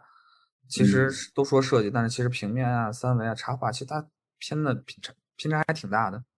对，现在还有一个比较尖锐的话题啊，特别是做 IP，那个你知道那个 Mad Journey 出来以后，IP 这个太好被 AI 对吧？被智能化去代替。这叫 Laura 太影响啊！我的天呐。我最近也在研究这一块，也在研究这一块。嗯，对。那个挺那个也会取得很多的劳动力的，特别是搞插画的，现在遇到这个情况，你画很多天的东西都不如那个 Midjourney 给你生成一下。对，嗯，对，其实但是但是这个东西它搜索其实是一个技能，就是你就是你的关键词训练，你的阅历怎么样。对你的阅历，你的关键词是你需要通过时间去积累的，不是说哎我随便扔两个词进去能得到很准的结果，不是的。它搜关键词这可能都会成为一个职业，我觉得这也是一个方向。你的关键词比人的准，对。嗯，但其实就是包括，因为一一行业的兴起的话，会带来很多的一个衍生职业。那比如像小红书现在已经有很多教别人怎么用关键词的这种培训班。嗯对对对，嗯，对，商机还是无处不在的啊。对对对，很快很快很快，跟进的很快，对，跟进的很快。对，其实我觉得 AI 技术整体上是有利于这些资深设计师的。因为就是比如说关键词的问题啊，比如说现在效果不好的问题，手总是右指的问题，我觉得这些都不用担心，因为技术最擅长解决的就是这些。半年之后这些问题技术上都解决了，但是有一点，我觉得是技术解决不了的，而且会随着这个技术变得竞争越来越加剧，就是就现在这些 AI 生成的塑料内容多了之后，其实读者如果真的想看一个精彩的内容的难度。是增加了，不是减少了。对你，比如说你现在看小红书，它毕竟是个人肉写的，它就再怎么是个熟练工，它得写十分钟。但 AI 生成可能这这十分钟上万条都生成出来了。但是平台其实对平台来说，短期是好事儿，就是一下子内容量会增长。但是接下来就是坏事，因为这一万条就直接摧毁了它的用户体验了。对啊，你看着这些东西，我这。就是你吃一口糖是享受，你吃一百口糖就是折磨了。对，所以我觉得，就是有更丰富经验的这些资深的设计师，或者是我们这些老编辑们，反而可以在这种环境下更显出我们的这个价值来。对，对，嗯，是。至于大家说的什么技术上的问题，我觉得一点都不用担心。什么关键词联想，什么动作调整，最近不是已经出来那个叫。控可以根据那个框架动作来来调整那个人物姿态的了吗？对我这个东西将来一定会越来越傻瓜。但是究竟是怎么样的一个 IP 是最拿人的？真的不见得是那个，不见得是那个下巴最尖的、眼睛最大的，是吧？嗯，对对对，它有可能是一个很笨的，嗯，对，看起来笨笨的、脏脏的一个东西。对，那那个东西拿人的地方在哪儿？我觉得。总还是存在无法数据化的东西的。嗯，然后回到这一点的话，我觉得这个行业还是需要一个匠心和那种终身热爱的一个精神在里面。就跟动画，就以前不是二 D 转三 D 有一段时间是，我觉得那个年代有个这个有一个这个事事件嘛。以前是二 D 时代，就是从那个宫崎骏那块转到了后来的皮克斯。你会发现，最后呈现的内容来讲，你一个片子能火爆，不是技术问题。还是你的故事内核，为什么皮克斯这么火？还最后怎怎么都可以啊？我觉得还是他的讲故事能力很强。皮克斯这这点是非常厉害的一点。嗯，所以做这个行业，无论动画呀、设计啊、电商啊等等啊，依然是你对这个行业的热爱啊，这一点很重要的。嗯，技术只是一个辅辅助东西而已。对，就是沉下心去是很重要的吧？因为就是甭管你多么这个。心思巧妙的发现了一个蓝海，它早早晚晚还是会变成红海的。嗯，然后其实每块市场它最大的一块红利，其实是发生在红海里的。就是蓝海的时候，因为你感觉蓝海的时候似乎可以抢到一口抢到先机，可以先吃一点儿，但是吃的其实是整个市场里比较小的，因为那个市场还没有成熟起来嘛，还还没有做起来嘛，所以后面那块儿其实是价值比较大的。就是刚才那个杰克说到宫崎骏，我最近正好看到一个宫崎骏的小故事，哎，我就是个故事大王，我跟大家分享一下宫崎骏的小故事啊。就是宫崎骏他有一个他有一个怪癖，他喜欢翻垃圾桶。就据说他家周围几百米的垃圾桶都被他翻遍了。对，这个其实是他的创作有时候很拿人的原因。就是他翻垃圾桶跟我们小区里那些老头老太太翻垃圾桶的动机不一样，动作都是翻垃圾桶，但是他其实在通过这种方式去观察说人们的生活究竟是怎么样的，对吧？就是我们究竟是怎么对待每一个物品的，包括。一些环保主义的想法，肯定也是从这个习惯里来的。我觉得这个其实还是给我们一些启发，就是包括刚才说的书包那个例子，也就是说，其实机会啊，其实可以深入挖掘的契机总是存在的。我们有时候舍不得弯下腰去，舍不得沉入进去找而已，找一找肯定还是有的。而且我觉得，甭管 AI 也好，或者这些。垄断巨头们怎么发展？他们始终在最后一公里总是无力的，就是包括 AI 也是，它到一个特别细分的人群里边，对他来说，他如果也给这个，比如说这个人群只有五百人，他为这五百人训练一套特别好的应对策略，对他来说成本收益是不合算的。其实这些都是给我们人类设计师留下来的生存空间，对吧？我们可以跟这五百人，跟这个最近一公里的。这些居民跟这个社群有一个很好的服务，其实也能活得不错。毕竟我们也不打算统治世界，是吧？我们就只是想过上一个体面的、正常的生活而已，对吧？我看看还有啥问题啊？嗯，就是老师们有什么想聊的也可以聊。想选定一个方向走长期，可是市场变得太快了。对，我觉得这个问题也挺好的。就是我们刚才。这个一下子把这个调子升到了长期主义，是吧？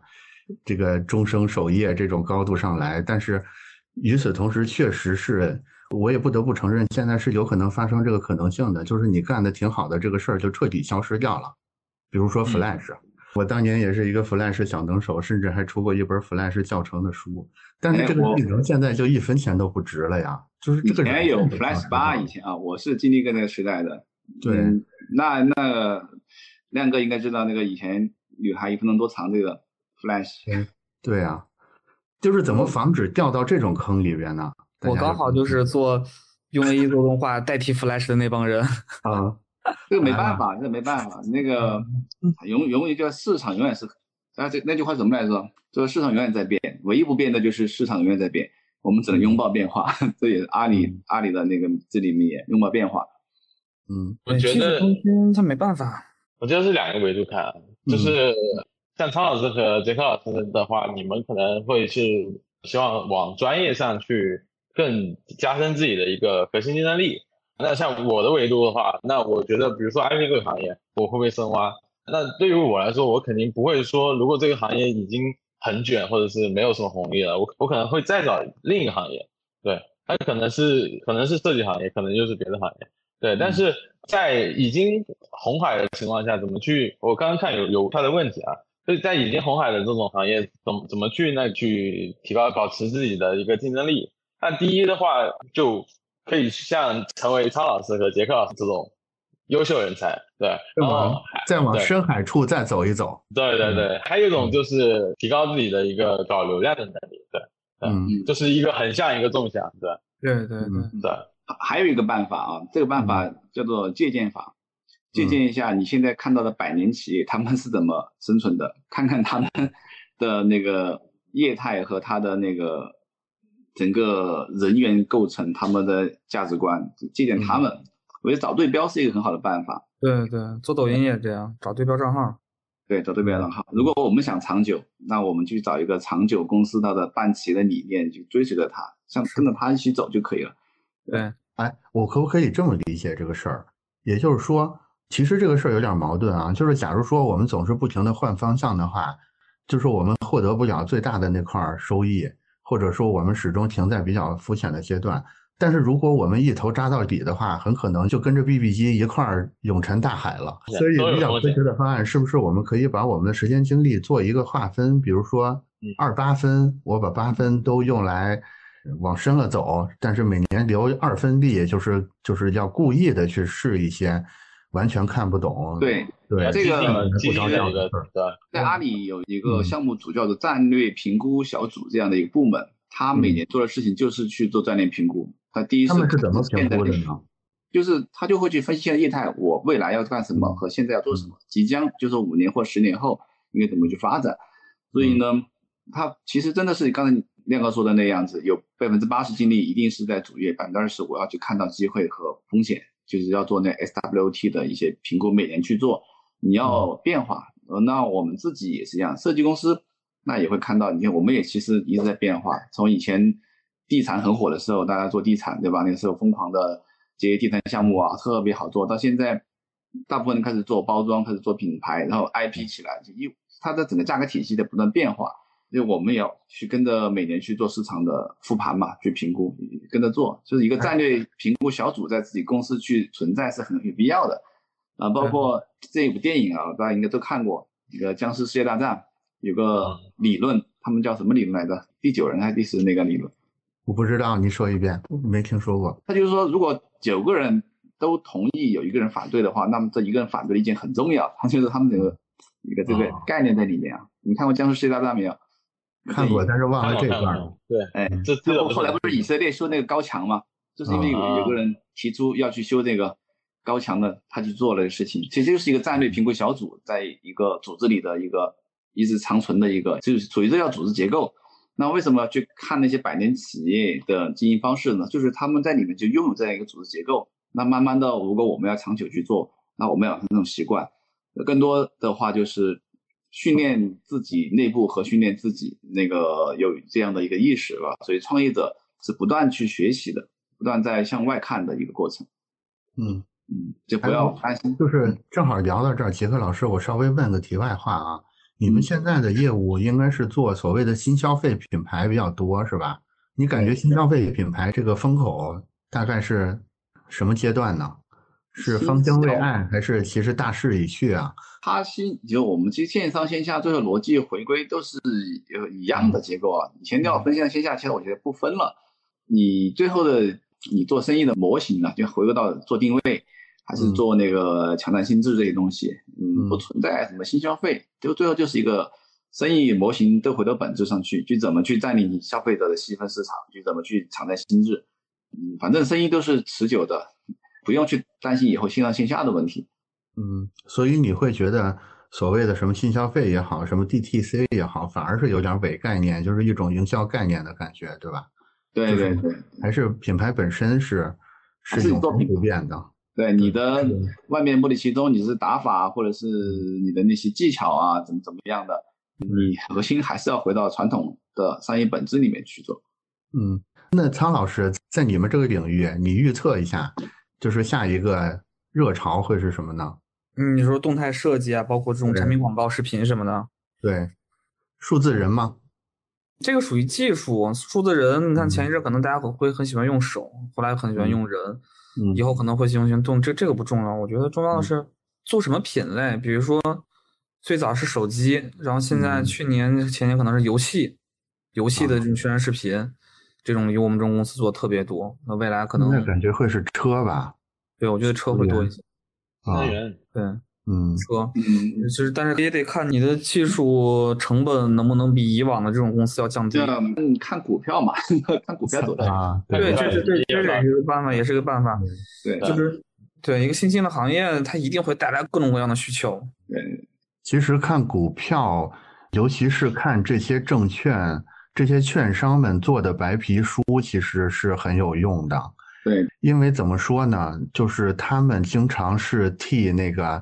庄家在打前哨的，也就是说，他们不会无缘无故的突然鼓吹一个东西的，以及他鼓吹这个东西，很可能后面就有大家伙跟着要进场，有可能能略微占到一个先机。又回到机会主义上来了，也不是，这个也是你要。但是我觉得这这个跟我们之前是有公司，我们有客户去选择去挑行业，但其实普通设计师他是没这个机会的。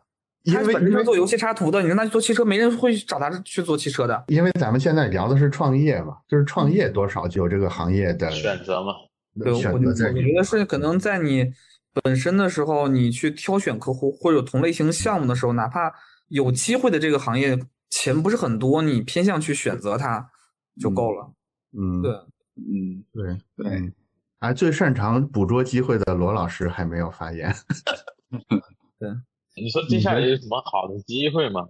对，嗯就是像我去从去年去观察来看啊，那其实，在设计行业这一块的话，还是呃跟 AI 相关的东西会比较火一点。对，嗯就是我最近一直在听的东西还是 AI。对，如果是单从设计行业这一块来说的话，对，人工智能 AI 未来带火的应该还会有，你整个产业链的话，应该还有游戏、电影、动画，对吧？这一它条路牵扯的面还蛮多的。对，对所以说嗯设计师可以从这里面去找一些创业的机会，我觉得是 OK 的。你会发现因为它也现在小红书上面特别多的 AI 插画师，特别特别多。对对对对对对对，作为小红书资深用户来说是发嗯发现有很多这种机会的。对，对，嗯就是在我们互联网这个圈子里，有所谓的这种 MVP 最小可用产品，类似这种方法论啊。模型，对嗯，就是假如说我预判到某个细分的设计门类，或者是某一类的客户接下来会比较肥，有什么 MVP 的？就是我说的都是设计公司啊，就是假如说我要做设计创业的话，我有什么成本比较小的方式去测试一下我的这个预判对不对吗？你们有相关的经验吗？我觉得罗老师可能有。比如说那个，我我根据我自己行业来说啊，就是比如说 IP 这个赛道的话，我之前的话在那个淘内是有做 IP 的吧，然后在淘内也卷不过别人，然后然后就不跟他们卷了，去找别的赛道，就是在二二年的话就找别的赛道去做，找别的渠道嘛，就做小红书嘛。然后我们就是在呃从去年开始专门做小红书这个渠道，然后小红书渠道的话，在最开始的话是没有很多 IP 的这种内容的一个产出的。那但现在的话，就是呃环境也做的特别那个坏吧，就很多搬运好，对，很多从比如说别的别的平台搬运的一些作品进行一个分享。比如说会存在一些比较具体的办法吗？我就是乱说的啊，因为我肯定不知道这个办法是什么。我现在就是一拍脑门儿，我说一个办有法，比如说我估计接下来数字人会火，那我去小红书看，我发现好像也不是很多。那我但是国外呢，可能已经火起来了。我判断的主要依据就是国外火了，所以我估计中国也会火。那我接下来是不是可以做这么一个动作，就是我开始从国外搬运或者是翻译这个呃数字人相关的内容，然后发到小红书来。当然，版权问题我得处理干净啊。我是说，在合情合法的情况下，我做这个动作，要做好免责声明。嗯然后，然后我可能在心中设置一个线，也就是说，比如说点赞率，就是每一百个人看，可能在二十以下。我通过这个实验，我就觉得，嗯，可能还时机还不成熟，可能到二十一了，他就提醒我说，哎，我似乎可以再更进一步，比如说我做一个自己原创的这个数字人的作品发上去，再看一下。假如说已经超过到六十了，那我就不管了，那我就应该马上把主营业务放弃掉一半儿，就是全都转到这个新方向上来。是不是存在这种比较具体的，就是每个人都可以操作的这种技巧呢？我想，首先是这样，就是首先是这样，就是你做一个账号或者怎么样，你首先想的是你怎么变现嘛，对，就是重点还是变现嘛。那我们去做最小化路径的模型的话，也是想整个路径是奔着变现去做的嘛，对吧？嗯那变现的话，那你就第一是要要清晰自己的能力在哪，就是能靠什么能力去变现，对吧？或者是当下有什么风口，或者是哪个行业有红利，对。就刚刚刚季老师说的那个，我从国外火过一遍的事情，能不能火在国内再火一遍是有迹可循的，而且很多行业也是从这个路径过过去的。那你去分享的话，你开始能想好路径，比如说。我做一个分享号，然后积累到一定粉丝的话，我可以接，因为我的那个粉丝群体的话是用户画像很很清晰，他们可能是对这个虚拟人或者数字人是很感兴趣的。那我可以用什么途径去变现？对，那比如说就是广告变现，或者是课程培训培变现，对，或者是类似的这种，反正小红书变现的渠道就途径还手段还挺多的，对。反正就是要先想好变现，然后再去你的实现路径，再去想你的实现路径，对，一步一步的。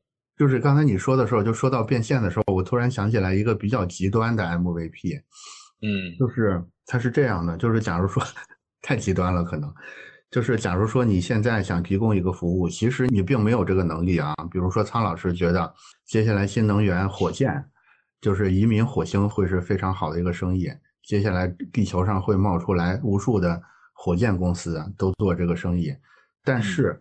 与此同时，苍老师在火箭方面没有任何作品，也没有任何经验积累，因为这行还没有存在，只是他预判出来的。所以比较极端那个 MVP 的玩法是什么呢？你就直接做一个官网，这个官网的内容就是我司专门提供这种火箭公司的这个 视觉表现设计，就是实际上你不能提供，但是你先吆喝出去我能提供，对，就像你真的能提供一样，做一个官网，一切都跟真的一样啊。对你像您说的这个事儿，其实很多人都在做了。你像我们以前收到的简历啊，最夸张的，我们是做产品广告比较多。那有些人他没参加过这个工作，做过这产品广告，他就自己编了一个项目。我假设有这么一个产品，我为他设计了一个功能，它功能是我想象出来的。我刚刚一收到这作品，我以为是临摹的呢，后来发现自己是想了一个主题做，然后过来给我投，其实是一样的。你自己去拟定也好，去吆喝出去也好，甚至你可以先做类似的东西。然后去吸引客户，其实很多设计师也是这样，他可能最早是做产品的，后来他自己就对游戏这方面感兴趣，做了很多类似于这种场景设计，网上去宣传自己，然后别人开始找他做类似项目，就是像您说的，就是他就是这就是其实是设计师接活儿或者是设计师找工作一个最短的路径模型。对，当然，但是前提是你将来你未来有可能真的能做出这活来，你别喊一个你这辈子永远不可能干成的，那你这个事儿就白吆喝了。但生意就是这样，就是你得，你得先会吹，你才还能实现，你才能挣到钱，这就是这样。我去找第一份工作的时候，我也不会那个霹雳子啊，我说我会，每天晚上学，白天干呗，不都是这样吗？就等你会了，你才说的时候，街上所有人都会了，对，都完了。对对对，就像我们，我们当时做插画、做做 IP 也是，我们也不会 IP 啊，对，对，只能说你上，对，就直接上就好了。对我，我第一份工作做 MG 动画，人家说你会 AE 吗？我说我会。其实我 AE 的连软件都没下载过，就是这样拿到的。对，那就回来就玩命学呗。三天不睡觉，你硬是看那个老鹰叫声学了一下。一四年嘛。其实那些会的也未见得就更会多少。是啊。对。他学习量可能也就那样而已。嗯，每个人学习能力就是速度也也不一样的。对。对。嗯。但这是一个，其实像您说的，就是。嗯，在最短路径模型里面的一个能吹能实现的这么一个，你这是你必要一个创，这是一个创业者必要的手段，他必须得有。我觉得这个方法它最大的一个价值，反而不是说逼自己一把，它最大的价值是可以帮你筛选掉那些根本没有希望的事儿。因为我们我们都算创业者，包括我在内也算创业者。就创业这个事儿里最大的一个坑是你做的这个东西其实是没有人需要的。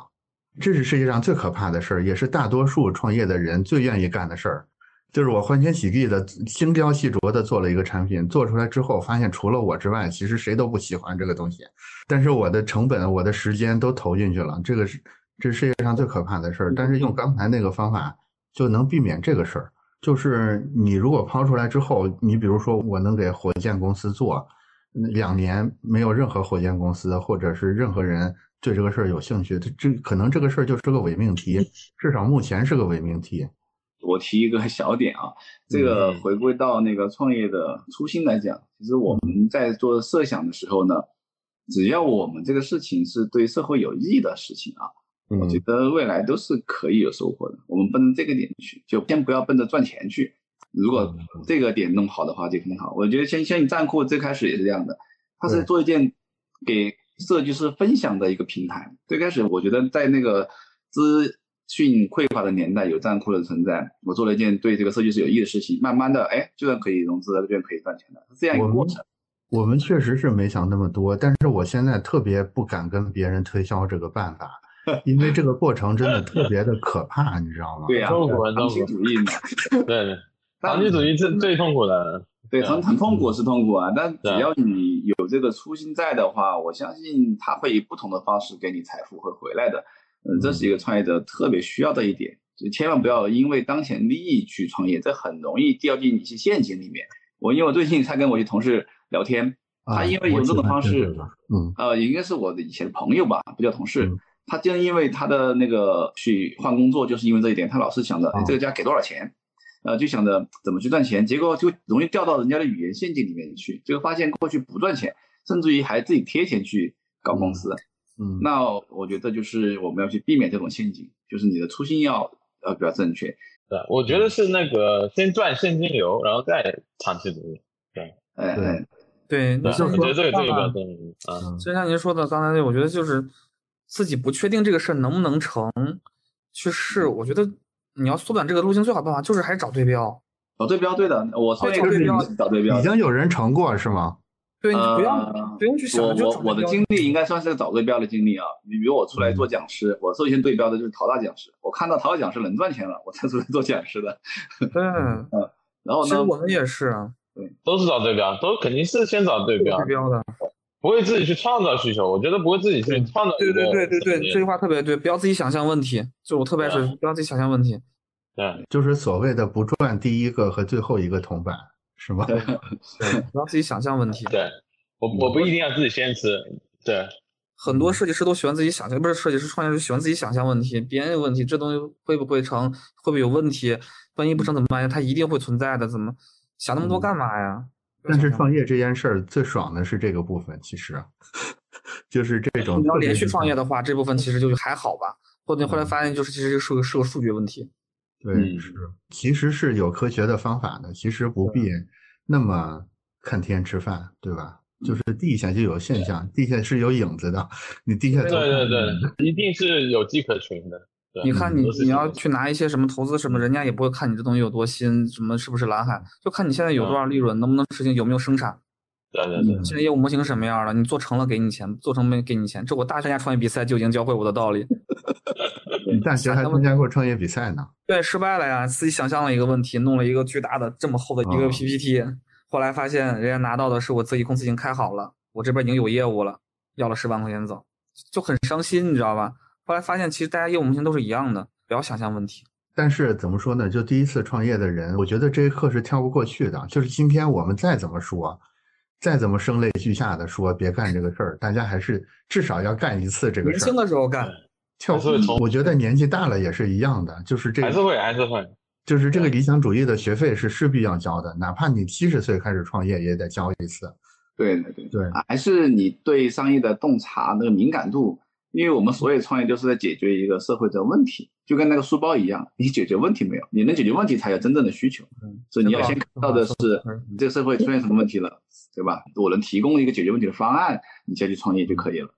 嗯，包括你失去一个项目，其实也是同样的问题。你如果这个项目失去了，一定是你的报价和你的你所产生的结果不被这个社会认可在这个社会上没有价值，别人会有一个更低的价格去产生产生比你更好的价值，你被淘汰。对对对对对，对 BBG 的问题就是这在于它的痛点被社会就是你不再是取代了嘛？你不再是社会上效率最高的那个解决方案了。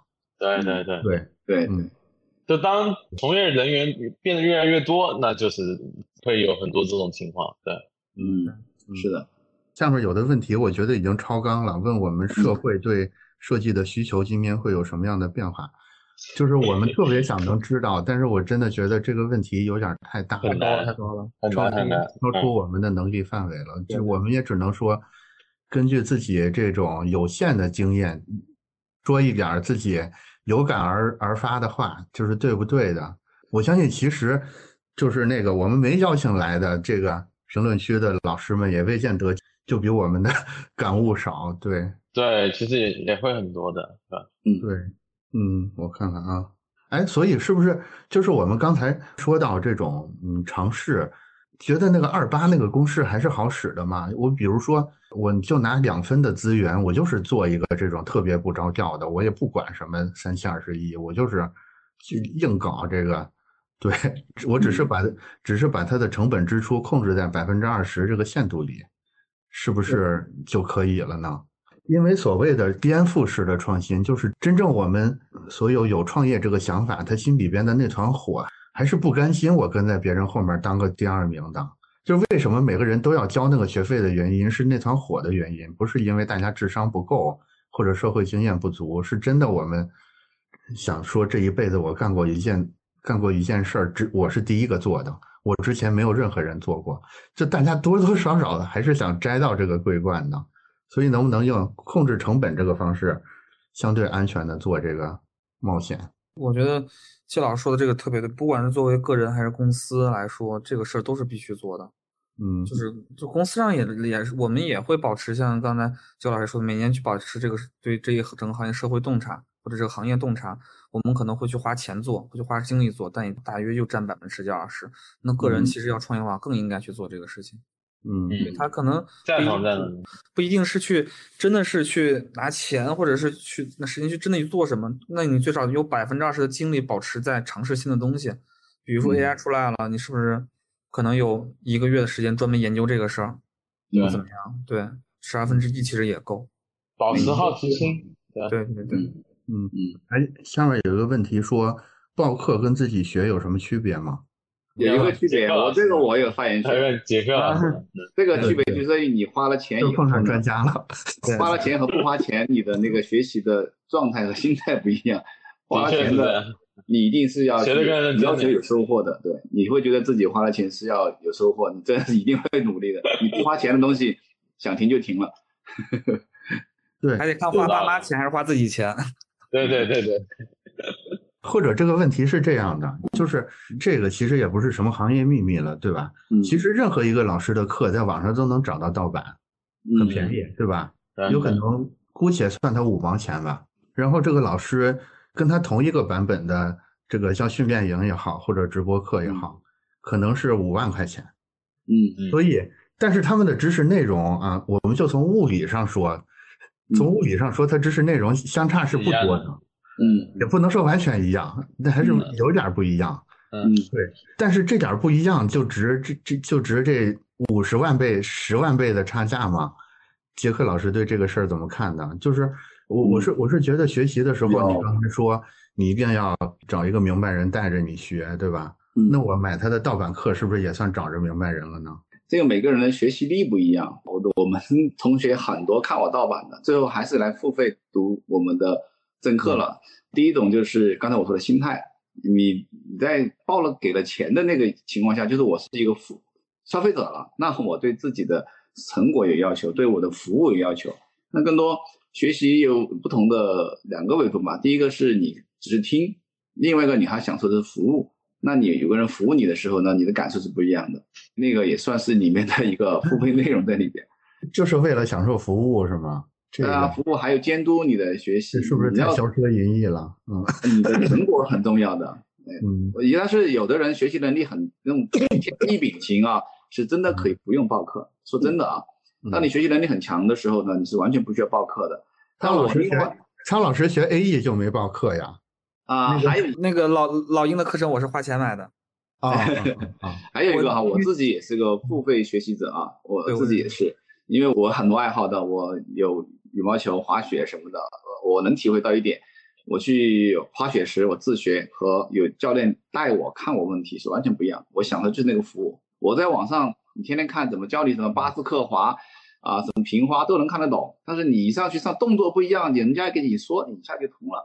所以那个服务的那个点哈，是大于你的知识的点的。就是你一定是有人指导你那一点是可能课程更重要一点。知识其实是不值钱的。因为这是现在信息时代都是通的，学习更多是买服务，所以你一定要去问老师。所以你报了课，千万不要去看了视频就走了，你要一定要抓住问老师的机会，所以讲问题。所以一对一针对性教学才是那课程的重点。对，而且很多需求可能是当下的东西，你等你真的需求可能是滞后了。再一个，我觉得像设计行业，像这种好的设计，像好知识付费，这是真的是，这每个人应该自发去做的。你像我们以前上班可能也不是很有钱。对，但是也会真的会去买东西去看，真的就会。那如果真的是实在是没钱，那想想其他办法，对吧？有有钱的再买。对对，我是我是之后的。对，我自己比如说我会去买混沌的会员，也会去啊一样一样，对一样的都会去付费。就但是这种商学院，那种商学院，这种创业学那种创业学。对啊，我也之前付费去学了什么股权课、教练训练，就是那种几万几万的给的。对我每年知识付费也挺多的。对对对，应该养成一个好的学习习惯所以知识付费是个好赛道，是吗？我今天 一直是一个好赛道，一直是一直一直是一个好赛道。嗯，是的。尤其现在更，但是好的知识其实也并没有那么多，很多都是垃圾知识。嗯，那你要学会筛选，对。但我不觉得这个是垃圾知识啊，我觉得一定是有对应的需求。就我看抖音上有很多教别人怎么去，就是坐地铁都有人付费的，这一定是有这种需需求的。哦，哪有唱歌呢？垃圾知识是那种，就是到别人的课给你分面再讲一遍，收你四分之三钱那种。嗯，有那种，有那种。对那个，现在比较少了。就是前一阵儿那个有很多知识刚出来的时候，比如说刚有 C4B 的时候，刚有 UI 的这种翻讲的东西还是有的。对对啊，就很多很多。嗯，那时间好像也差不多了。老师们有什么特别想分享的故事啥的没有？大家有什么有什么想聊的？就是我们这大概聊了一两个小时，大家此刻有什么感想？差不多了，差不多了。感想就是回顾了过往做的事情，又回顾了一遍。嗯嗯，对，又在自我对自自我 CPU 了，自我 CPU 一下。还是推荐广大设计师，还是提升自己的设计能力，我觉得是第一要素。那这样吧，每人介绍一个比较具体的学习方法，然后我们。今天的直播就到此为止。我先来吧。哎，那个，因为作为一个教育行业更多的人呢，我就建议推荐的就是费曼学习法，多去给别人讲，多去做分享，这一定会让你自己能够提高的。嗯，费曼学习法。嗯，好的。那我结束了。好，哎蔡老师你先。哇，怎么说？我就拓宽眼界吧。有时候你看到好的东西。才会让你激励你自己想去做，才能保持好奇心。有时候你真的把自己关家里面，甚至你自己一个人在家待着，你是没办法自己激发自己的好奇心和学习动力的。有什么渠道可以更大概率的碰到真正好的东西呢？好尖锐啊！嗯，比如说认识点高手，他们都愿意吹的，可能就是好东西。比如说，对对，这是一方面，其实就是还是向上社交嘛。就像你刚说的，就是向上社交的问题。你遇到好的公司，哪怕你。遇到好的人，好的设计师，哪怕你觉得他不好，但起码他分享的东西，他觉得好东西，起码最少是在他那个领域里面是有价值的，应该去关注。所以我觉得你还是保持好奇心，或者强迫自己去社交，强迫自己去看东西。嗯，我觉得是人的一个好学习办法。有时候你真的你不去学习或者没动力学，是你因为你不觉得他好，你也不觉得他在别人那儿会得到多多少的认可，是因为你的眼界没打开。对，所以我其实上大学时候并没有很努力。所以把把自己放到一个好的环境里还是挺重要的，甭管对对对，甭管用什么办法，最好的办法是进去上班，差一点的办法是买他的课，哎对，再差一点的办法是成为他的费曼学习法搭档，真的是这样吗？有道理有道理，真的这样的，这老师总结的对，确实是这样。嗯，那罗老师。其实我我的那个想法跟汤老师差不多，就是向上社交嘛，向上社交，然后多跟优秀的人去聊天也好，或者是看他怎么做的或者怎么样，我觉得这个是很重要的一个事情，对，就是包括我我自己也是，就是会去多跟比我自己更优秀的朋友去接触，对，然后还有我觉得就是现在的比如说这种社交是是平台那么多，对，那我觉得往上冲浪还是很有必要必要的，对。就是不管你冲什么什什么类型啊，对我觉得每天网上冲浪还是很有必要。就是我每天刷小红书还是挺多，或者刷抖音的时间还挺多的，挺长的。就算我很忙，刷抖音跟刷小红书不是都被认为是我们这个时代堕落的表现吗？这这这我我我觉得不是，我不觉得是堕落的。对，抖音上你浏览什么东西？对，对你浏览东西什么东西啊？关注点都不一样。对，就看浏览什么东西了。对，但其实我不一定会看很专业的东西，我也会看一些。比较无聊，比较那个新鲜的东西，对。但我觉得这个是让自己保持好奇心和那个与自这个世界正在发生的一些好玩、有趣的事情，或者是新鲜的事情接轨的一个很好的方式。对，嗯，对，是的，对，嗯。一会儿先刷一小时抖音，我下午刷两一小时那个小红书。嗯嗯嗯，学习一下。嗯，那好，那那好，我。我来最后做一个总结，我们今天直播就到这儿了，对吧？我觉得最后最后咱们 ending 的特别好，就是多跟有意思的，而且比较真诚的，也也比较厉害的人多聊天。如果你身边没有的话呢，就关注站酷的直播，对吧？我们帮你圈到这样的人，我们来聊一聊。就是有时候他可能不经意说的什么话，他的一个关键词就把你的地图给点开了。你要是得不到这个线索的话，你自己可能找不着应该学点什么。但是这人一说，比如说今天突然提到了这这个什么 MVP，对吧？你循着这个词，你就能发现一大片知识都是你原来陌生的。你说不定你的那个法宝就藏在其中，对。是的，确实是，确实是赞同。对，嗯，好的，那就这样。那我们今天就聊到这里。关于关于这个创业的话题比较大，我觉得我们还是比较好的完成了这个话题的。对对对，然后大家有学到我也学到很多。大家有相关的问题，以后也会可以在站库找到三位老师，然后再深入交流。然后如果未来有有其他合适的话题，也希望再次邀请到三位来，我们再继继续聊。好，三月一号，好，拜拜。不知道大家从今天的节目中是否有所收获？就我个人而言，我从三位嘉宾的状态里边感受到了一种能量。这种能量就是他们都有一个共同的特点：他们面临任何问题都会有一种莫名的自信，相信自己能去解决它。我觉得套用这个《流浪地球》的一句话，叫做“道路千万条，但是出发的勇气才是创业的第一条”。如果你也有类似的感受，或者本期节目对你有启发，对你的小伙伴有启发的话，请关注我们和转发本期节目给需要的人。我们呢会继续在设计几何更新《得赞漫游指南》系列的直播节目，同时也会尽快开始重新更新设计几何本身这个节目的对谈跟个人 solo 的节目。如果你感兴趣的话呢，可以留言给我们。告诉我们你感兴趣的话题，我们会优先参考作为之后来讨论的方向。如果你对《点赞漫游指南》这个直播节目，你想看它的视频版，或者想看完整的图文版的内容的话，你可以在站酷搜“设计漫谈”，或者是在公众号和视频号搜“站酷漫谈”都可以。